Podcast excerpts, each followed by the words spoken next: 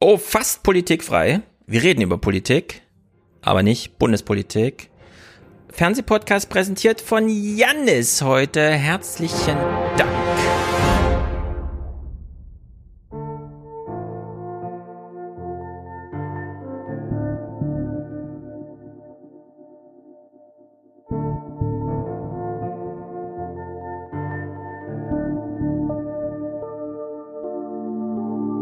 Aber solange diese Extreme in Bangladesch, in Australien oder Nordamerika passieren, passieren sie als Hörensagen. Jetzt ist es bei uns passiert.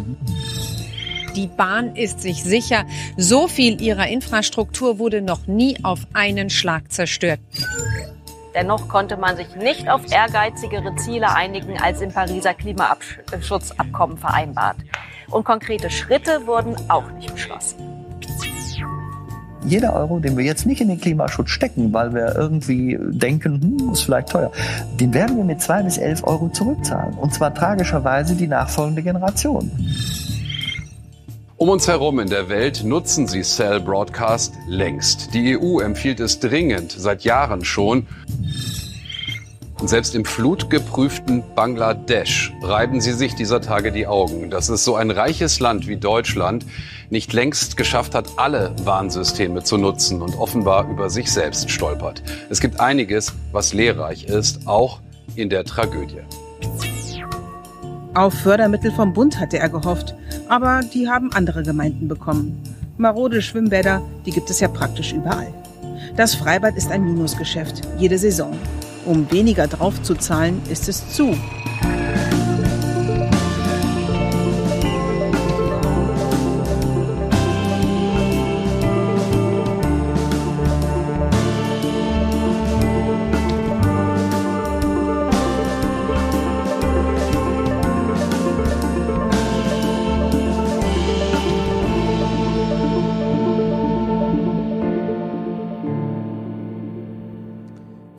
Freibäder sind zu.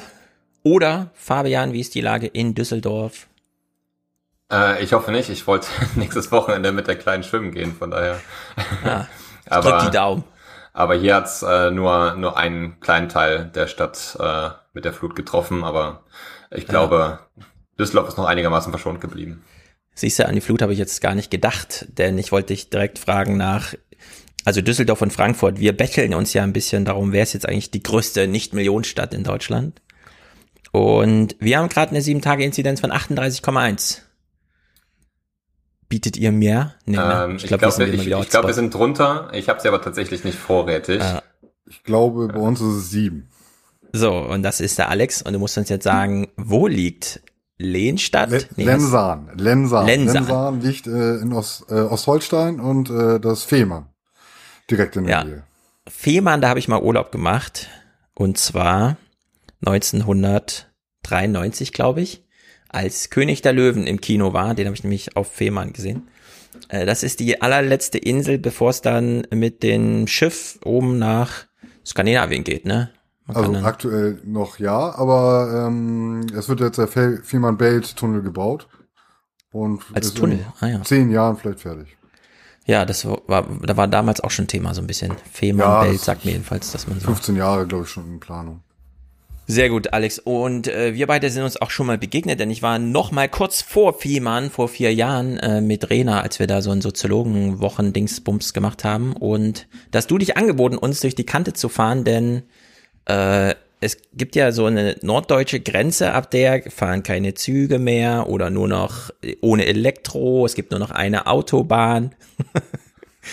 Seid ihr so ein bisschen abgeschnitten da oben? Eigentlich schon, ne? Kann man sagen. Also Lensan liegt direkt an der Autobahn und wir haben auch einen Bahnhof. Das, äh, der ist oh. aber auch erst seit zehn Jahren da. Äh, ja. Es geht. Also wir es haben geht. alles, was wir hier brauchen vor Ort. Äh, aber man muss schon mal auch mal nach Lübeck fahren für äh, Klamotten, Schuhe. Ja etc. Aber Amazon liefert. Amazon liefert auch, ja. Das, das, haben wir ja festgestellt. Ja, sehr gut. So, du hast dich, und ich habe mich sehr darüber gefreut, äh, bei mir gemeldet, äh, weil du äh, Bürgermeister werden willst. Genau. Und ich habe dann gedacht, super cool, äh, weil man hört ja immer, Bürgermeister werden gesucht und so weiter. Und dann habe ich mir gedacht, Aber wie im Podcast drüber reden? Ich habe ja keine Ahnung, was es bedeutet, Bürgermeister zu werden. Wer weiß schon, ich habe noch im Ohr, wie Winnie Hescher vom ZDF mal sagte, hier kommen die Mini-Merkels, als sich die Bürgermeister irgendwie getroffen haben und so einen Bürgermeistertag gemacht haben und so weiter. Deswegen habe ich mir gedacht, Fabian, du musst dazu, denn du kennst dich da aus, in diesem ganzen Gefüge Bürgermeister zu werden. Das ist jedenfalls das Programm für heute, bis zu den Fernsehmomenten, wo wir dann diesen Quatsch aus dem äh, äh, sozusagen Champions League, also Champions League in Anführungszeichen, ne, Bundesliga Politik nochmal hören. Äh, bevor wir allerdings jetzt einsteigen in Schleswig-Holstein, das Wasser, die Katastrophen, die Zuständigkeiten und so weiter, will ich einen Audiokommentar spielen. Also heute gab es viele Audiokommentare, herzlichen Dank. Ich weiß nicht genau, warum es immer so Schwankungen gibt. Heute allerdings ein Audiokommentar von Christian, der geht eine Minute, der ist sehr wichtig und deswegen hören wir den kurz an, denn ich habe letzte Woche ein bisschen Quatsch erzählt in einer Sache, die mir aber selber sehr wichtig ist und meine Frau hat mich auch schon korrigiert und ich hätte es sowieso korrigiert, aber jetzt gibt es auch noch das Angebot, das via Audiokommentar zu machen. Also herzlichen Dank an dich, Christian, auch. Moin, moin, hier ist der Christian. Ähm, ich, kleine Korrektur vom letzten Podcast. Ähm, Stefan hat gesagt, es gibt in Hessen keinen Beschluss, wie es nach den Ferien weitergeht mit den Schülern.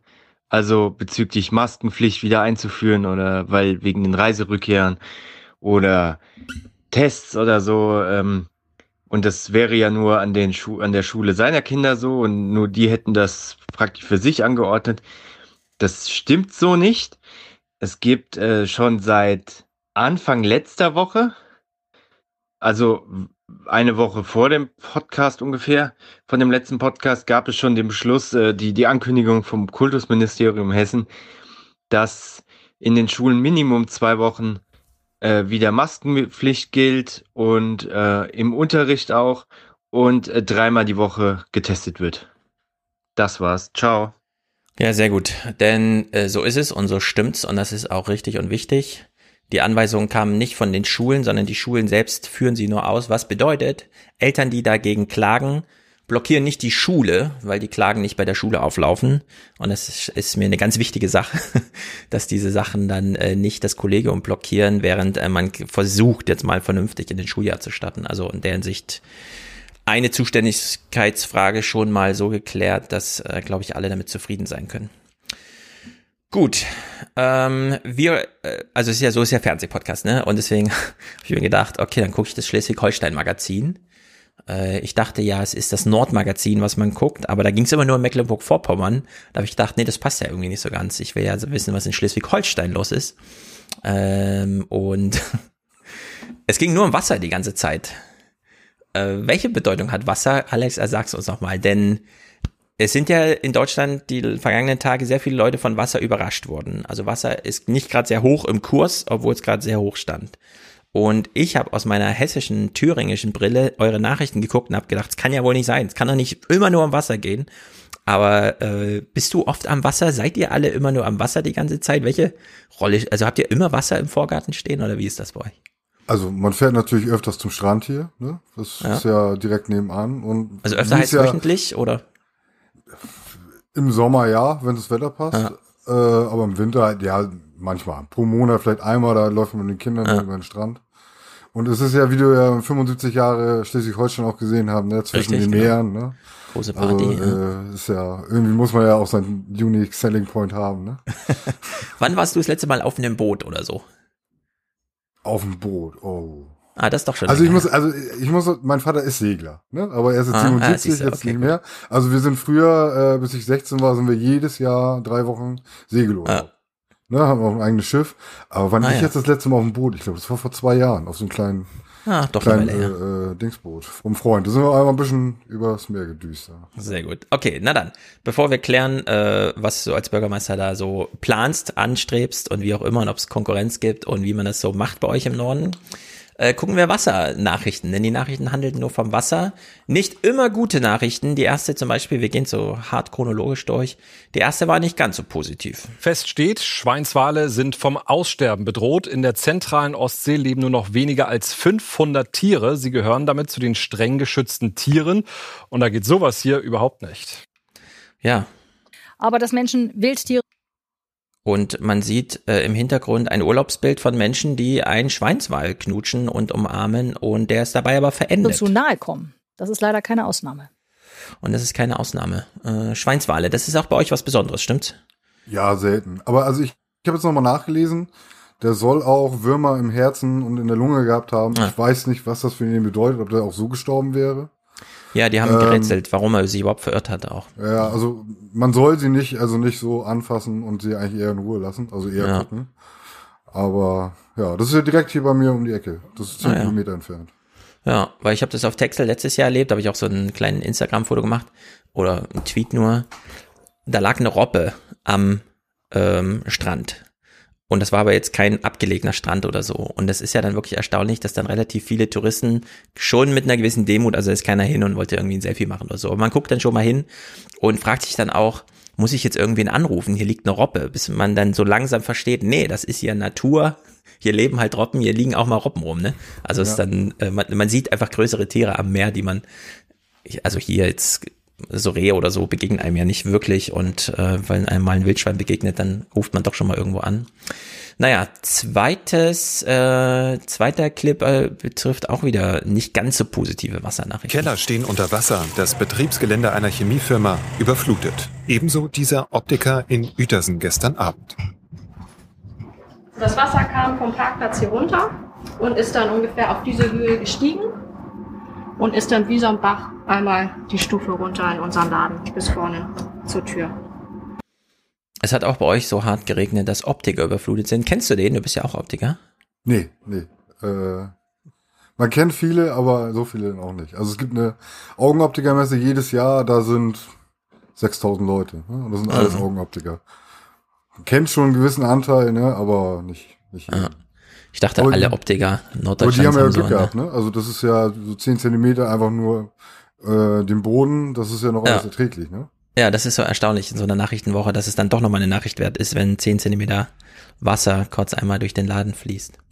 Naja, jetzt äh, kommen wir ein bisschen ans Eingemachte. Äh, Schiffe spielen ja eine große Rolle in Schleswig-Holstein. Und das ist die Nachricht heute Abend hier im Land. Die Nobiskrug-Werft in Rendsburg hat einen neuen Eigentümer und der ist in Schleswig-Holstein kein Unbekannter. Es ist Lars Windhorst. Das haben wir vor einer knappen Stunde erfahren.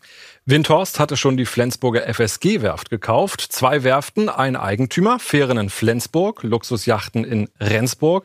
Viele fragen sich jetzt, was hat Investor Lars Windhorst wohl mit den beiden Werften vor? Hier sollen weiterhin Luxusjachten vom Stapel laufen. Eine Top-Marke sei Nobiskrug, findet der neue Geschäftsführer Philipp Maracke, der auch Geschäftsführer der Flensburger Werft FSG ist. Nobiskrug hat herausragende Produkte gebaut, die Sailing Yard A. Ähm, zuletzt wurde die Artefakt ausgeliefert, die vielfach ähm, prämiert worden ist. Also an den Produkten und an den Fähigkeiten der Werft und insbesondere der Mitarbeiter der Werft, solche Produkte zu bauen, hat es mit Sicherheit nicht gelegen, dass die Werft jahrelang in schwerem Fahrwasser war.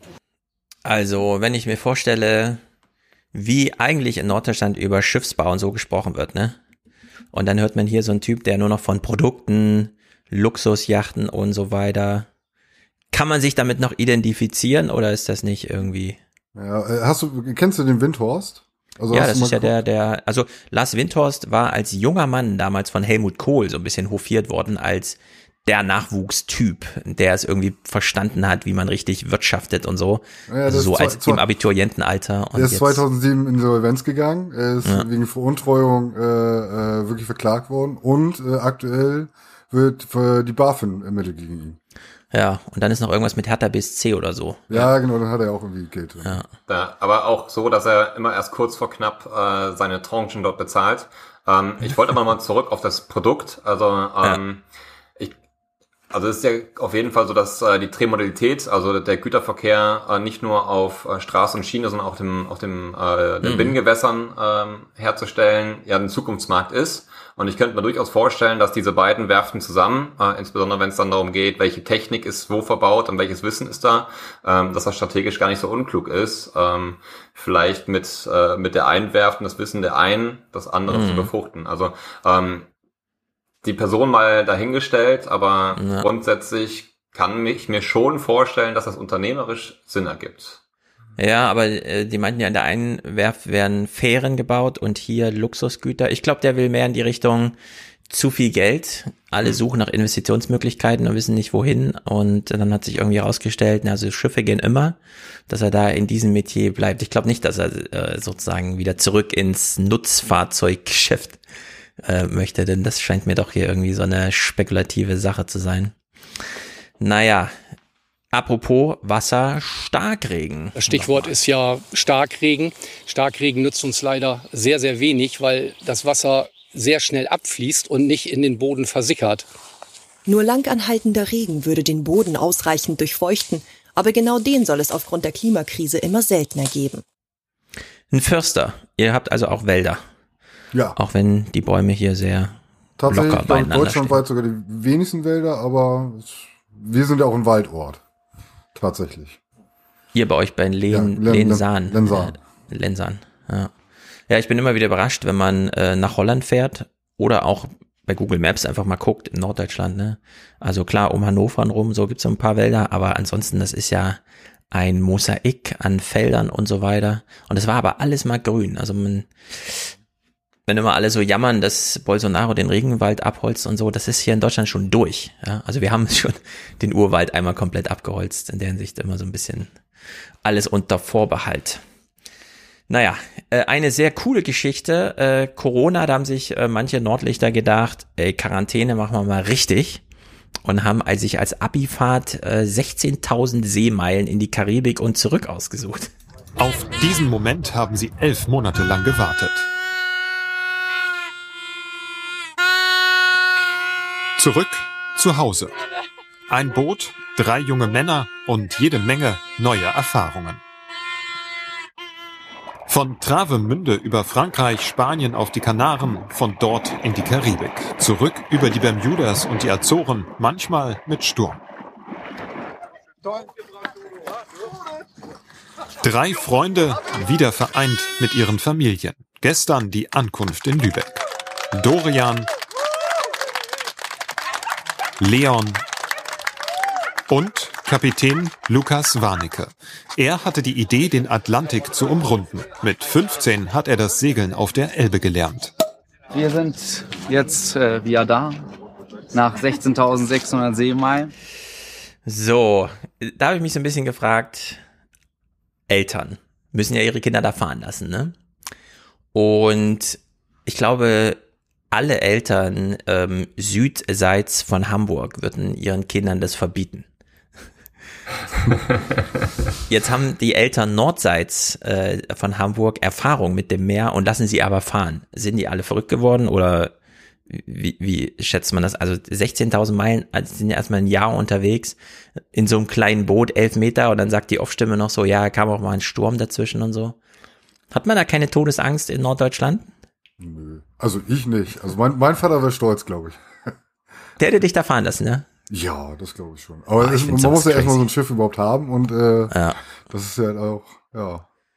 Da fahren die da zu dritt los, küren unter sich einen Kapitän, der dann alles managt und naja. Wer weiß. Äh, Auf jeden Fall spektakulär. Also Ja, aber ist es nicht auch wahnsinnig langweilig? Die haben jetzt gesagt, sehr viel Erfahrung gesammelt. Ja, aber welche denn? Die sind nur auf dem Wasser gewesen die ganze Zeit. Na, also der Anfang ja, also ich würde mal sagen, so ein, zwei Wochen sind sie halt komplett nur unter sich, aber dann, wenn du in der Karibik bist, da bist du ja Hm. auf dem Land, ne? Also da steigst du auch aus und guckst dir das an, triffst die Leute. Na gut, das stimmt. Aber ich sag mal so, die, die Erfahrung der Naturgewalt hätte man auch hier machen können. Ja. Das stimmt. Ja, mein, Vater hat äh, vor 20 Jahren mal so eine Karibik-Tour gemacht. Ja. Da haben sich da uns eigentlich geschadet und dann da durch. Also es es sagt er auch, eine seiner besten Erfahrungen. Echt? Hm, krass. Also äh, ich könnte es mir vorstellen, vor Ort, dann wenn die Inseln da sind, rumzufahren. Aber so eine ganze Ozeanüberquerung, das wäre mir irgendwie zu. Da kann man ja doch in Wahrscheinlichkeiten rechnen, wie es so ist, ne? Ich meine, es gibt Leute, die sind mit Ruderbooten drüber gefahren und so. Also es, es gibt, alles wär, ist möglich, aber trotzdem. Also würde ich jetzt auch nicht machen, weil es wird langweilig irgendwann, ne? Also Ja. du bist halt wirklich zwei, drei Wochen wirklich nur Ja, zu dritt genau. und äh, Standard da und ja. Ja, du hast ja auch nicht wirklich Internet. Du kannst ja da nicht auf Twitter ausweichen oder so, wenn du denkst. Stimmt, stimmt, stimmt, ja. Es ist ja alles so ein bisschen träge. Naja. Netflix schon vorher runterladen. Ne? Ja, und jetzt haben wir hier den Kapitän schon gesehen, hat ja sich kurz angemeldet, zurückgemeldet.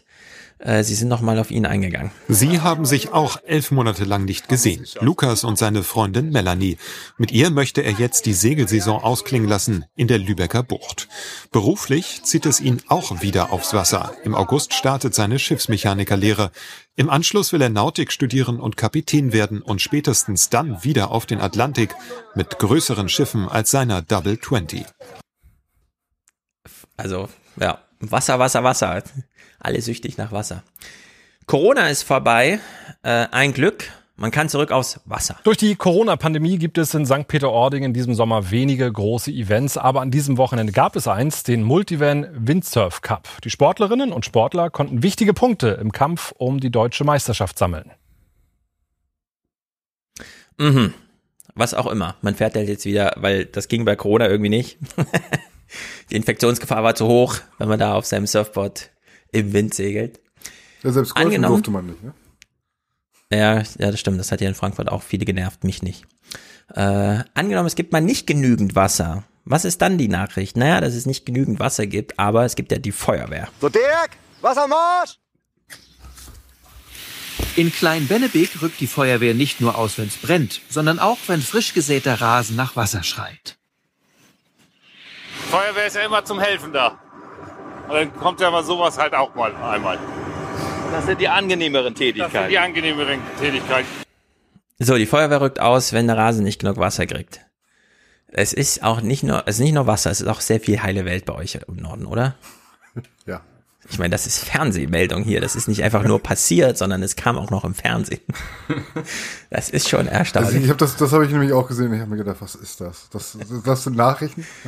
Ich glaube, da war das Kamerateam einfach gerade auf der Straße und hat das gesehen, hat sich gefragt, was ist denn da und hat gesagt, wir, wir schicken noch 90 Sekunden.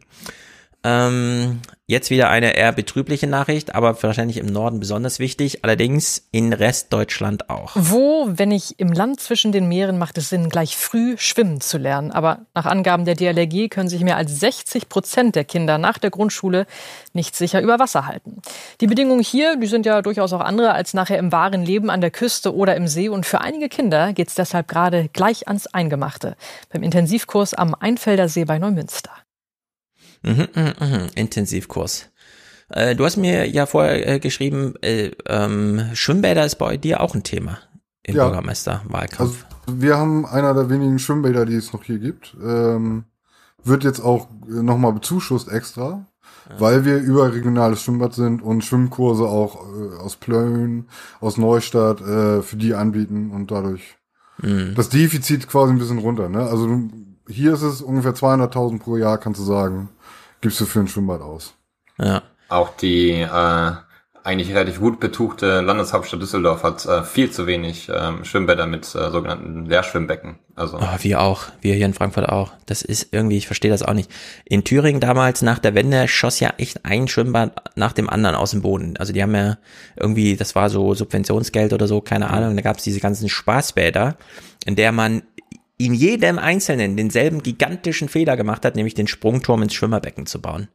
So dass immer äh, die Bademeister damit zu tun hatten, so jetzt sperren wir mal eine Viertelstunde das halbe Becken, damit da gesprungen werden kann.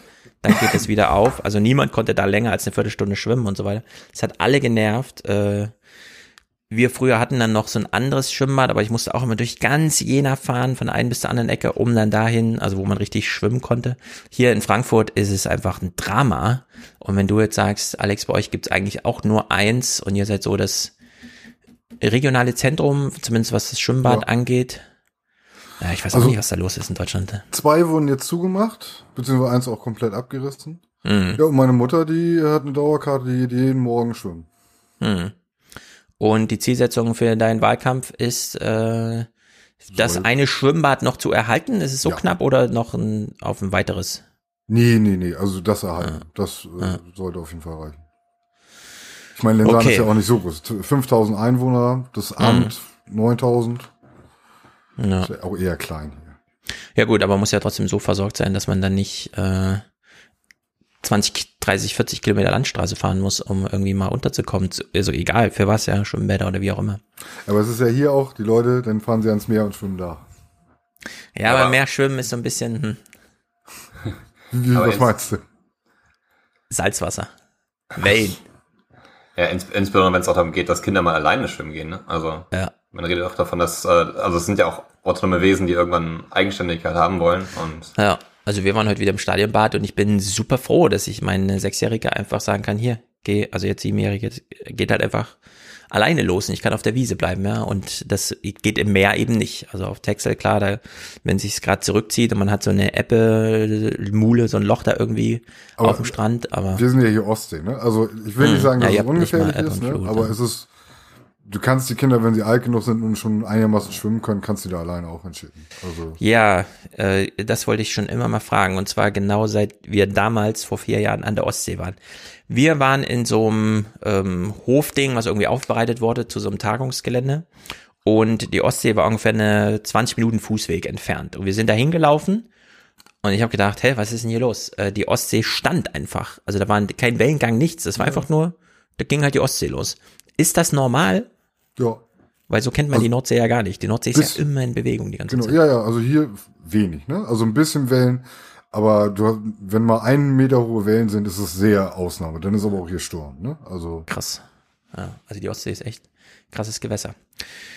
Gut, auch Wassernachrichten bei euch. Ähm, Ahrweiler, also der wohl mit am krassesten überflutete Ort, wo die A von 60 Zentimeter auf 8 Meter angestiegen ist und Leute aus dem ersten Stock gespült wurden, weil es die Hauswände nicht äh, gehalten haben. Eine Omi war gerade zur Kur bei euch in Schleswig-Holstein. Viele Menschen haben ja ihr Zuhause verloren, auch eine 82 Jahre alte Frau aus Ahrweiler. Sie war auf Sylt, als in ihrer Heimat das Wasser kam. Zum Glück muss man wahrscheinlich sagen, aber sie kann eben nicht zurück in ihr Haus und hat nun nochmal Glück im Unglück. Sie war zur Kur auf Sylt, sollte eigentlich längst wieder zu Hause sein, in Walpautsheim im Kreis Ahrweiler. Doch kurz vor der Rückfahrt kam die Flut, Rückkehr erstmal ausgeschlossen. Rückkehr erstmal ausgeschlossen. Gut, also hier ist man schon angebunden an die allgemeine Nachrichtenlage und, das fand ich äh, interessant, ähm, war man sowieso in erheblichem Maße, denn es ging ganz schön viel Hilfsperson und Hilfsmaterial aus Schleswig-Holstein. Also es wird sowieso viel dahin. Vielleicht war das jetzt in allen Regionalnachrichten so zu vermelden, aber bei euch ist, war es eben auch einfach viel. Hier zum Beispiel ist ein THW-Mann in Ahrweiler und du hast uns ja gerade schon gesagt, die Ostsee ist jetzt nicht besonders ein tobendes Gewässer, weshalb er von dort auch nur berichten kann, er hat sowas noch nicht gesehen. Und er ist uns jetzt von dort zugeschaltet. Moin, Herr Gottschalk. Ja, moin, in die Heimat. Herr Gottschalk, wir kennen diese völlig verstörenden Bilder ja nur aus dem Fernsehen. Sie sind jetzt ganz nah dran. Haben Sie schon mal was Vergleichbares erlebt? Nein, also auch erfahrene Einsatzkräfte haben gesagt, sowas hat es in Deutschland noch nicht gegeben. Es waren auch einige Einsatzkräfte dabei, die, mit denen man auch gemeinsam im Ausland waren. Und äh, da muss man sagen, auch da ist es äh, fast schon nicht mehr ganz so vergleichbar wie hier teilweise in Ahrweiler. Ja, also da braucht man schon internationale Erfahrung, um überhaupt mal in den Bereich zu kommen. Äh, kleines Quiz. Wie viel Männer und Frauen des THW oder Helferinnen aus Schleswig-Holstein sind angereist ins Krisengebiet? Falls ihr die Clips schon gesehen habt und euch an die Zahl erinnert. Ansonsten ist ein Quiz für Hörer. Aber was schätzt man so? Wie viele Einwohner hat Schleswig-Holstein? Boah, ich glaube dreieinhalb Millionen oder so. Ja, doch, dreieinhalb Millionen, okay. Fabian, weißt du die Zahl oder willst du raten? Ich weiß die Zahl. Ich okay. hätte aber deutlich weniger geschätzt. Ja, ne? Ich war auch überrascht, aber es sind viele. Mehr als 600 Helferinnen und Helfer aus dem ganzen Land sind heute aufgebrochen ins Hochwassergebiet. Unter anderem dabei Feuerwehrleute aus dem Kreis Pinneberg. Es wird kein einfacher Einsatz sein. Es wird einer der schwersten Einsätze sein, die wir bisher hatten in unseren Feuerwehrbereitschaften oder in unseren Einsätzen, bin ich mir relativ sicher. Passt auch hier auf. So, jetzt haben wir gehört, THW, der Mann war fort, die Feuerwehr hat sich hier abgemeldet. Und das fand ich dann doch äh, erstaunlich, dass äh, die Nachrichten äh, dann dieses hier vermelden mussten. Die Wasserwacht, es geht jetzt um die Wasserwacht. Und die sind normalerweise an den Stränden und Seen bei uns im Land im Einsatz. Aber viele Retter der DRK Wasserwacht, die helfen jetzt den Flutopfern. Und deshalb fehlen nach Angaben des Roten Kreuzes insbesondere an den Stränden in Kiel, Schilksee und in Falkenstein Rettungsschwimmer. Die Strände sind vorübergehend eingeschränkt bewacht. Ja, und ich finde, das ist mal echt eine nationale Katastrophe, ne? Wenn du an der Ostsee die Strände nicht bewachen kannst, weil diese Leute gebraucht werden, äh, um da mit anzupacken. Also fand ich echt ein bisschen überraschend, muss ich sagen. Ja, wir fahren immer, immer an unbewachten Strand. Also da ist keine Rettungskräfte oder so. Der ist halt ein bisschen abseits, deswegen ist es ein bisschen schöner, ja. weil die anderen sind immer überlaufen. Ne?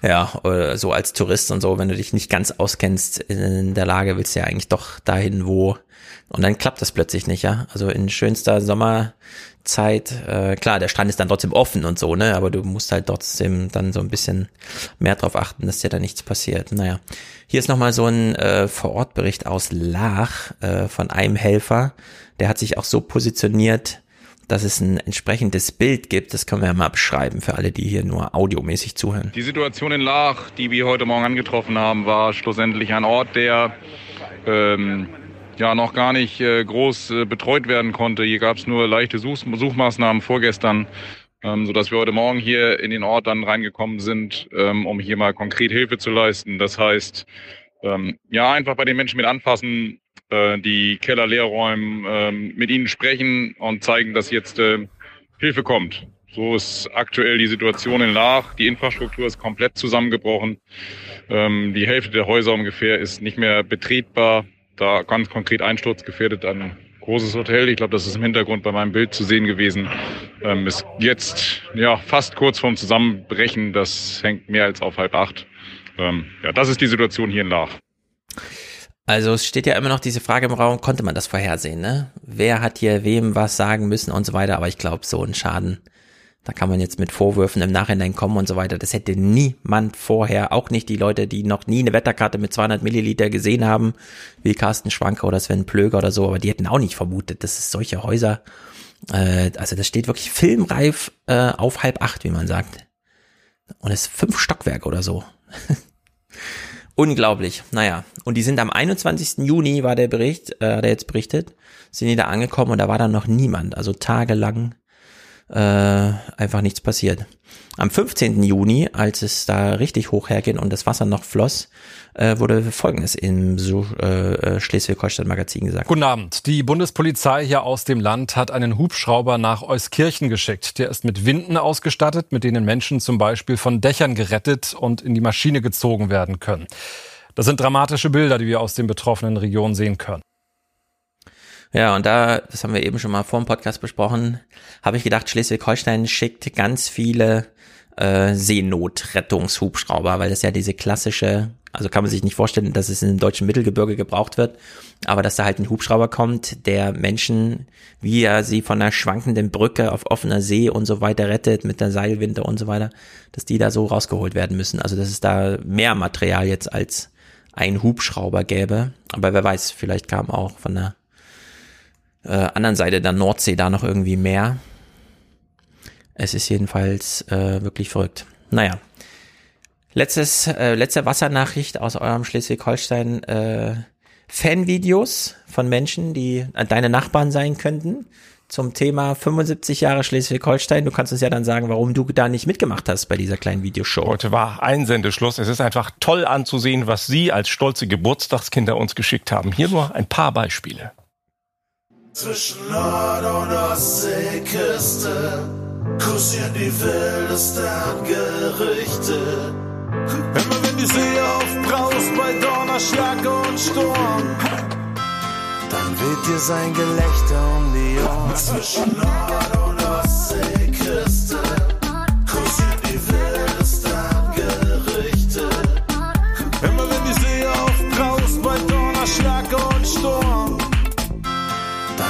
sein Gelächter um die Ohren. Hier im Norden erzählt man sich viel, zwischen Husum, Schleswig und Kiel, wo die Luft um dich rum nach Salz riecht und der Nebel über den Deich zieht. Er erscheint, wenn du nicht damit rechnest und bleibt Generationen im Gedächtnis. Visage schief, die Nase trieft, seine Furchen und Falten sind tief. So, warum hast du nicht mitgemacht, Alex? Nee, das ist überhaupt nicht meins. Also ich bin kein Tänzer, äh, kein Sänger. Das, das gilt für alle, die wir da gerade gesehen haben. Ja, das stimmt auch wieder. So. Die Choreo war doch gut, also.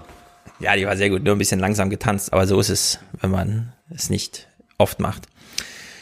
Also, du willst Bürgermeister werden. Wir sind jetzt eingestimmt. Du hast es da mit sehr viel, wie auch immer, Wasser und so weiter zu tun. Dein Ort hat 5000 Einwohner. Und die wichtigste Frage im journalistischen Maße ist natürlich, hast du Konkurrenz? Gibt's ein Horse Race? Ja. Also mhm. Äh, aktuell sind drei mit mir, ähm, die sich angemeldet haben, die das, ihre Unterlagen abgegeben haben. Mhm. Und zwei haben die Unterlagen abgeholt, aber noch nicht wieder abgegeben. Äh, abgeholt also die nicht können noch kommen, die haben bis zum 2. August haben sie Zeit. Ah. Und es könnten theoretisch ein Fünfkampf werden. Aha, weil der äh, amtierende Bürgermeister oder die Bürgermeisterin auch nochmal antritt? Nee, äh, der tritt nicht mehr an. Der ist jetzt 18 Jahre hier Bürgermeister gewesen. Den kenne ich auch schon von, als ich klein bin. Also ist ein guter Freund von meinen Eltern. Mhm. Und der darf nicht mehr. Der ist jetzt 68, glaube ich. 68, Ah, 67. Altersgrenze oder was? Genau. Ja, also du bei der Wahl darfst du nicht älter als 62 sein. Aha. Okay, Bürgermeister heißt, wenn er das 18 Jahre gemacht hat, sechs Jahre wahrscheinlich, ne? Sechs geht Jahre, da genau. so ein bisschen auf Nummer sicher, weil eigentlich sucht man ja händeringend Bürgermeister. Jetzt sagst du, im Zweifel sind sogar fünf Konkurrenten. Einer, also einer ist schon richtig festgebucht als Konkurrent, ja? Der Zwei, zwei. Zwei, okay. genau. Und dann, also dann wir haben hier so eine besondere, wir mal, besondere Situation. Lensaren geht das sehr gut. Wir haben Mhm. aktuell neun Millionen liquide Mittel. Davon ungefähr die Hälfte kannst du aber sagen, okay, das geht jetzt in nächster Zeit auch äh, äh, wieder ab, aber wir sind sehr gut aufgestellt. Wir also ihr haben- seid ein Ort mit einem positiven Haushalt. Ja, ja. Aha. Das Amt auch. Und äh, es sind außer ein paar Baustellen nicht, also eigentlich sieht alles sehr gut aus. Straßen sind gut. Beleuchtung wurde komplett auf LED umgestellt. Ah. Ja, Fabian kommt gleich zurück, da ist er schon. Wenn's Lensahn so gut geht, warum braucht ihr dann einen Bürgermeister? Oder neuen? Oder warum, warum willst du da mitgestalten? Weil es was zu gestalten gibt und keinen Mangel zu verwalten? Oder? Nö, also es gibt natürlich immer Sachen, die man gestalten kann. Ne? Also die nächsten Projekte sind dann wahrscheinlich die Schule, das Rathaus, energetisch san äh, sanieren. Ähm, das Schwimmbad läuft durch eine Photovoltaikanlage eigentlich auch sehr gut, also energetisch. Wie viele Schulen habt ihr? Äh, eine Waldorfschule und eine Gesamtschule, eine Volksschule. Grundschule wahrscheinlich, oder? Ja, also Gesamtschule ist halt, also früher war es äh, Grund- und Hauptschule und eine Realschule, haben sie jetzt zu einer äh, Gesamtschule. Mit gemacht. Grundschulteil, oder was? Ja, ja, richtig, genau. Also man könnte äh, den ganzen Weg und sich erst spät entscheiden, welchen Abschluss will ich eigentlich und die Schule nicht wechseln. Ah, das ist ja interessant. Ja, genau. Also da kannst Mhm. du halt äh, kein, kein Abi machen, aber könntest du theoretisch auf der Waldorfschule machen. Mhm. Beziehungsweise zwei Gymnasien haben wir jeweils in Oldenburg und in Neustadt. Das ist zehn Kilometer ungefähr entfernt. Und seid ihr so eine Art Mittelzentrum oder gehört ihr in den, sagen wir mal, Dunstkreis einer größeren Stadt? Äh, ist Mittelzentrum ist es tatsächlich, glaube ich, ja. Oder Unterzentrum. Also ja, ein eigenes, eigenes Zentrum auf jeden Fall. Ihr müsstet ein Unterzentrum sein. Ja. Was ist der Unterschied zwischen einem Mittelzentrum und einem Unterzentrum? Ähm, ein Z äh, Mittelzentrum ist, ähm, ist glaube ich, über 10.000 Einwohner. Hm. Aha. Und ähm, wie, also der Bürgermeister, es ist ja, also gerade in dieser letzten Woche, ja, habe ich ja auch wieder vor den Nachrichten gesessen und gedacht, okay, Leute, was ist hier los? Es gibt äh, äh, Kreise, Landkreise, äh, dann gibt's irgendwie Städte und dann gibt's aber Stadträte und dann gibt's Ortsbeiräte und dann gibt's Kommunen.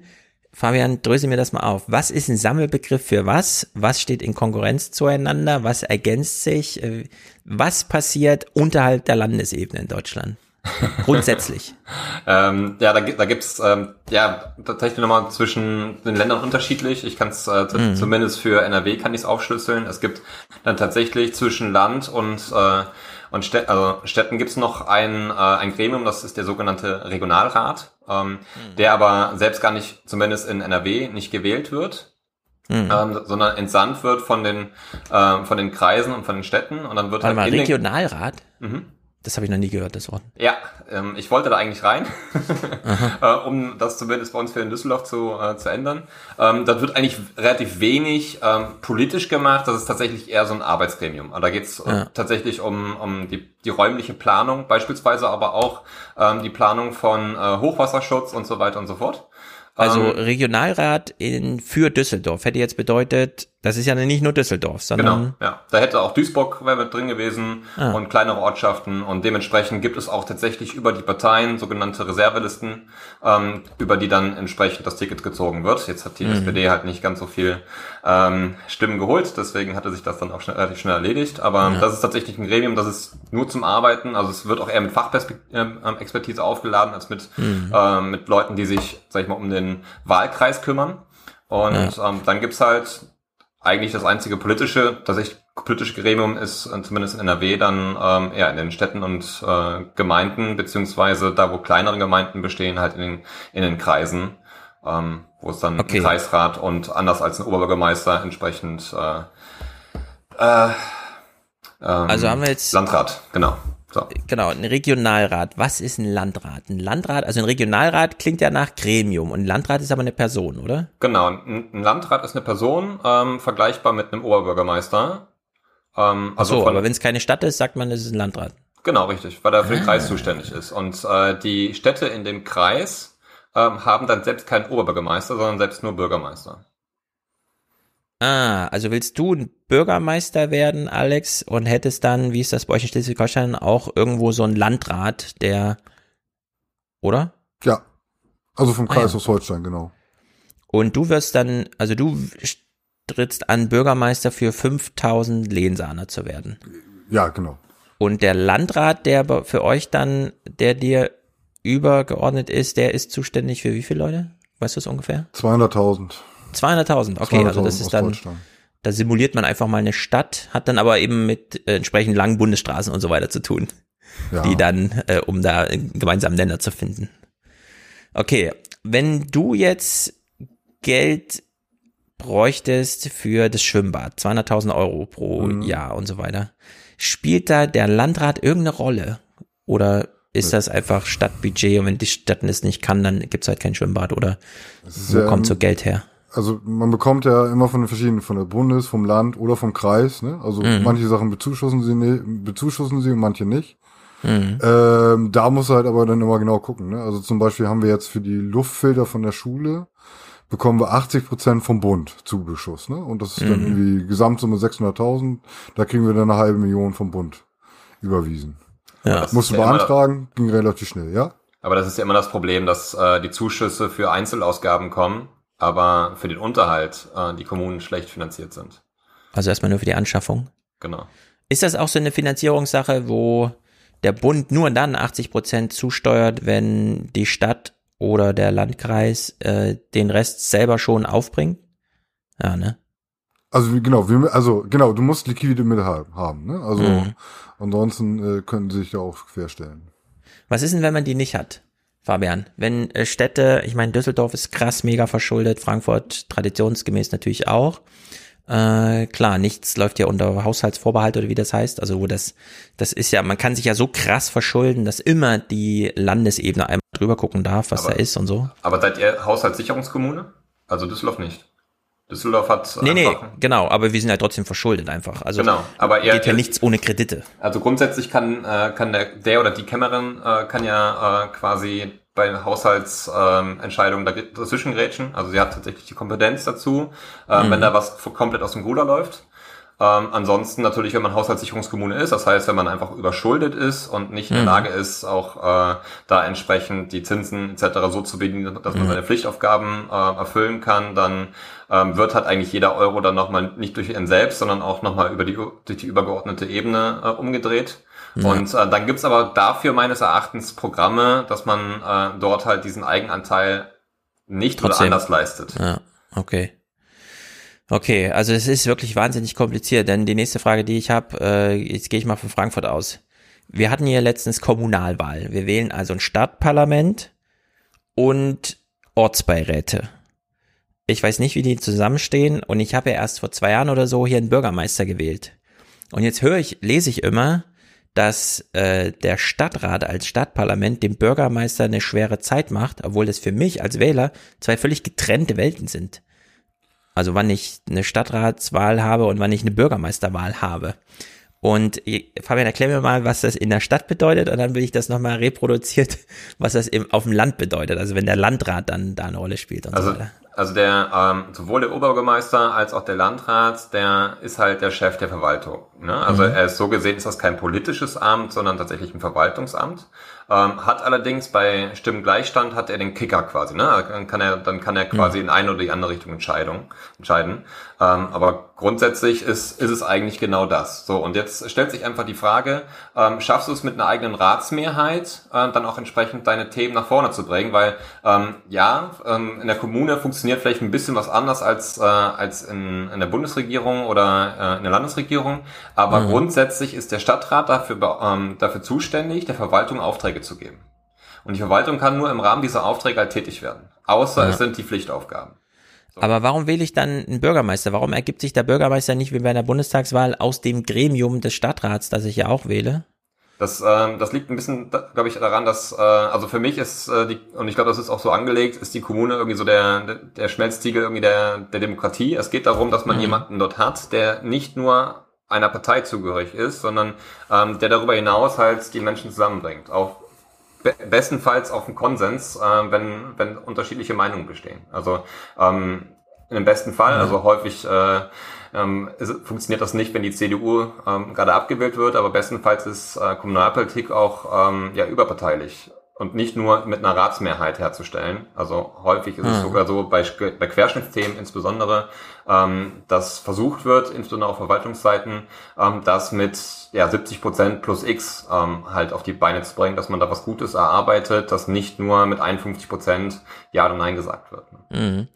Aber wenn ich einen Bürgermeister habe, der, also einen Oberbürgermeister, der dann auch immer so ein bisschen überparteilich sein soll, es ist doch trotzdem ein Parteienwahlkampf. Also ich würde mal sagen, traditionell deutschlandweit haben wir das Oberbürgermeisteramt rekrutiert aus den Parteien, die wir so kennen, aus dem Bundestag oder dem, den Landtagen. Welche, also hat er irgendwelche exekutiven Befugnisse, um dann auch mal jenseits des Stadtrats oder sowas ähm, Sachen zu machen? Oder ist er bei allem, was Geld kostet, also bei allen Budgetfragen immer abhängig äh, inwieweit äh, hat man denn Freude an so einem Amt, Oberbürgermeister es, es, zu sein, wenn der Stadtrat einem nicht folgt? Also nicht nur, nicht nur der Oberbürgermeister, auch die Dezernenten für die einzelnen Fachbereiche haben ja so gesehen Freibeträge. Ne? Also hm. die, können, die können schon selbst entscheiden, aber an einem bestimmten Punkt ist der Stadtrat halt zu konsultieren. Hm. Kannst du Beispiele nennen? Wir haben hier in Frankfurt zum Beispiel äh, am Mainufer eine lange Straße, zwei Kilometer lang, die war ein Jahr lang für den Autoverkehr gesperrt, was bedeutet, dass der Fußweg direkt am Main, der auch relativ breit ist, fünf, sechs, sieben Meter, wirklich den Fußgängern überlassen wurde, die Straße dann den Autofahrern, äh, den Fahrradfahrern und der Verkehr verlagerte sich. Und äh, alle haben sich ein bisschen gewundert, warum nach einem Jahr plötzlich äh, es wieder eine Mehrheit gab, vor allem CDU getrieben und so weiter, äh, diese Straße wieder für den Autoverkehr zu öffnen. Und ich habe immer irgendwie gedacht, nö, wenn das irgendwie medial gut läuft, kann der Bürgermeister einfach sagen, und er hat, äh, was das angeht, seinen Verkehrsdezernenten wirklich auf seiner Seite, das ist nämlich ein Fahrradfahrer ohne Führerschein, soweit ich weiß hier in Frankfurt, äh, dass die dann einfach sagen, wir machen das jetzt einfach, aber nee, äh, da sind sie völlig ausgeliefert. Er, er kann so lange, bis der Stadtrat einen entsprechenden Antrag beschließt, dass das doch geändert werden soll. Also wenn hm. der Stadtrat der Verwaltung einen Auftrag gibt, ist der auszuführen. Also unterliegt er da auch so ein bisschen konkurrierender Gesetzgebung, wie man so schön sagt, sobald der Stadtrat sich regt. Ja. Stefan, du hältst okay. sehr doll. Ich halle sehr doll? Ja. Oh, hältst du es aus? Oder? Ja. Das ist, glaube ich, der oh, vierte oh, Bildschirm. Sorry, sorry, jetzt ist besser, jetzt ist besser. Ah, perfekt, ja. Jetzt ist besser. Okay, Alex, äh, bei dir auf dem Land ist es ja alles so ein bisschen, wie soll man sagen, in so einer Stadt, also so eine Stadt ist ja anders differenziert als äh, ihr auf dem Land, denn auf dem Land reproduziert sich, reproduziert sich ja jedes Dorf und jede kleine Stadt so ein bisschen immer wieder. Und äh, wie heißt euer Landrat? Kennt man euren Landrat? Äh, wählt, wie wählt man euren Landrat? Also da tritt man auch äh, an wie so ein Oberbürgermeister und dann wählt man einen Landrat oder was? Ich habe das noch nie ah. erlebt, dass man einen Landrat wählt. Ich sehe immer nur Landräte im Fernsehen, aber dass die so gewählt werden und so, das ist mir völlig. Also die, die werden gewählt, aber also für uns spielen die eine sehr untergeordnete Rolle. Also ah, ja. wir haben hier den Gemeinderat äh, und den Bürgermeister. Oh, Gemeinderat. Der Gemeinderat entscheidet, also wie es auch schon erzählt wurde, ähm, ja. der Bürgermeister hat ein gewisses Budget, kann ja. bis 10.000 Euro, glaube ich, kann, kann ich selber, oder könnte ich dann nachher selber entscheiden. Alles, was darüber hinausgeht, muss der Gemeinderat äh, zustimmen. Und der Bürgermeister ist hier auch Chef der Verwaltung, wie mhm. schon gesagt wurde, und ähm, sozusagen Sitzungen werden auch vorbereitet, ne? Also die im Gemeinderat kriegen das nachher sozusagen vorgelegt und äh, wenn dir das gut Mhm. gefällt, dann äh, stimmen die das, äh, nehmen die das mit. Okay, also du hast immer so äh, 10.000 Euro Budgets, die du verteilen könntest als Bürgermeister. Wie häufig im Jahr? Boah, das kann ich dir gar nicht so genau sagen. Das äh, wird sich zeigen, ne? Also man kann halt, also das darum, es geht darum, dass du auch mal schnell handeln kannst, ne? Also Mhm. dass du nicht wegen jedem Kugelschreiber jetzt anfragen musst, dass du nicht, wenn du Papier kaufst, immer nachfragen musst, dass du solche kleinen Ja. Sachen halt sozusagen selber machen kannst, ne? Aber wenn du jetzt, wie jetzt mit der Schule zum Beispiel, Mhm. solche Raumluftfilter besorgst, muss das sozusagen über den Gemeinderat äh, äh, abgeklärt werden und die müssen Mhm. ihr Go geben. Da bin ich ja aktuell auch noch drin im Gemeinderat. Mhm. Genau.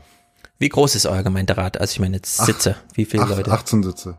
18 Sitze. Okay, da kommt man ja eigentlich gut zusammen. Also das kann man ja fast noch im kollegialen Gespräch und so weiter klären. Oder gibt's da viel Streit bei euch? Also, Also- hier in Frankfurt, der Stadtrat ist komplett zerstritten. Äh, ich lese immer nur, dass es drunter und drüber geht und keiner kann es richtig nachvollziehen.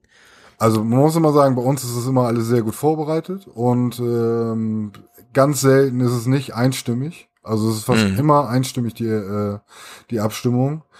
Und es geht dann halt dadurch halt relativ schnell. Ich weiß, aus Dahme, hier in der Nähe ist das, ähm, Mhm. die sitzen vier Stunden und kloppen sich äh, also wirklich die Köpfe ein. Ne? Also und das ist äh, bei uns nicht. Ne? Also man hat seine Differenzen, aber man Ja. kommt da doch äh, zusammen. Ja, aber ni- ni- nimm eine Stadt und einen Stadtrat und ähm, addiere einfach Wohnungsnot und die, entsprechenden Parteien. Ne? Also da hast du ja schon Ja. Klappe. Also Okay, was ist ein Ortsbeirat? Äh, hier in der Stadt weiß ich, in meinem Ort, also in meinem Stadtteil hier gibt's einen Ortsbeirat. Dieser Ort alleine ist sehr viel größer als Lehnsahn. Muss man ja echt mal vergleichen, ne? Also du redest jetzt über eine 5000 Einwohnerstadt. In Frankfurt äh, sind 700.000, in Düsseldorf 680, meine ich. 600, ja, also auch wahnsinnig groß. Äh, und jetzt gibt's Ortsbeiräte. Was macht ein Ortsbeirat, Fabian? Also das im Wesentlichen wird unterschieden zwischen Rat und Beirat. Ein Beirat ist nicht unbedingt komplett gewählt. Also er kann teilweise gewählt sein und teilweise einfach besetzt mit Fachexpertise. Ähm, das macht man beispielsweise, gibt es einen Gestaltungsbeirat äh, der Stadt Wuppertal, die sich auferlegt hat, jetzt irgendwie den Städtebau tatsächlich mal irgendwann auch äh, einigermaßen gut hinzubekommen. Ähm, Mhm. und die gu- gucken dann über die größeren Projekte und ähm, ja, beraten quasi die Politik, ob das denn in die richtige Richtung geht. Und tatsächlich Mhm. hat man damit auch ein, ganz gute Erfolge geleistet. Und ähm, ja, dann gibt's halt ähm, genau das äh, Gleiche gibt's dann beispielsweise für, den, für Integration oder, oder welche Themen auch immer. Und Mhm. äh, häufig ist es aber auch so, dass ähm, diejenigen, die dann als Beirat aktiv sind, ohnehin schon politisch aktiv sind. Ja. So, und der Ortsbeirat und der äh, Ortsrat, nee, warte mal, Ortsbeirat, ja, Ortsbeirat.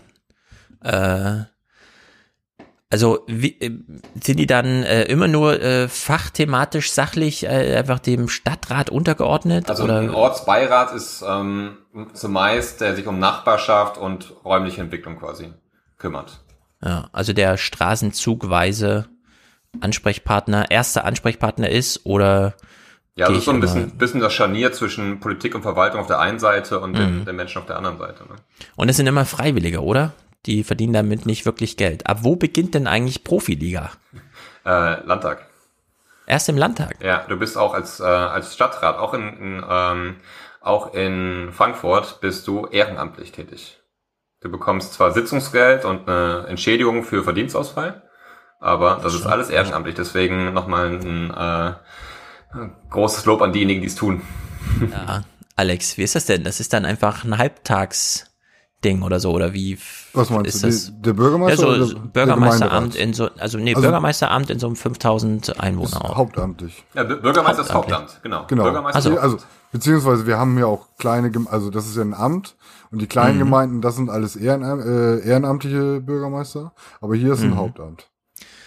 Aber das Einzige, also alle, mit denen du sonst zu tun hättest, wären, außer jetzt in der Verwaltung, klar, äh, Also jetzt, sozusagen. war vor, vor ein paar Tagen war Amtsausschuss äh, und Mhm. da sind dann sozusagen alle Bürgermeister aus dem gesamten Amt, die sich da zusammentreffen. Äh, genau. Und mit Mhm. denen hat man dann auch ein bisschen zu tun, genau. Hm, Okay.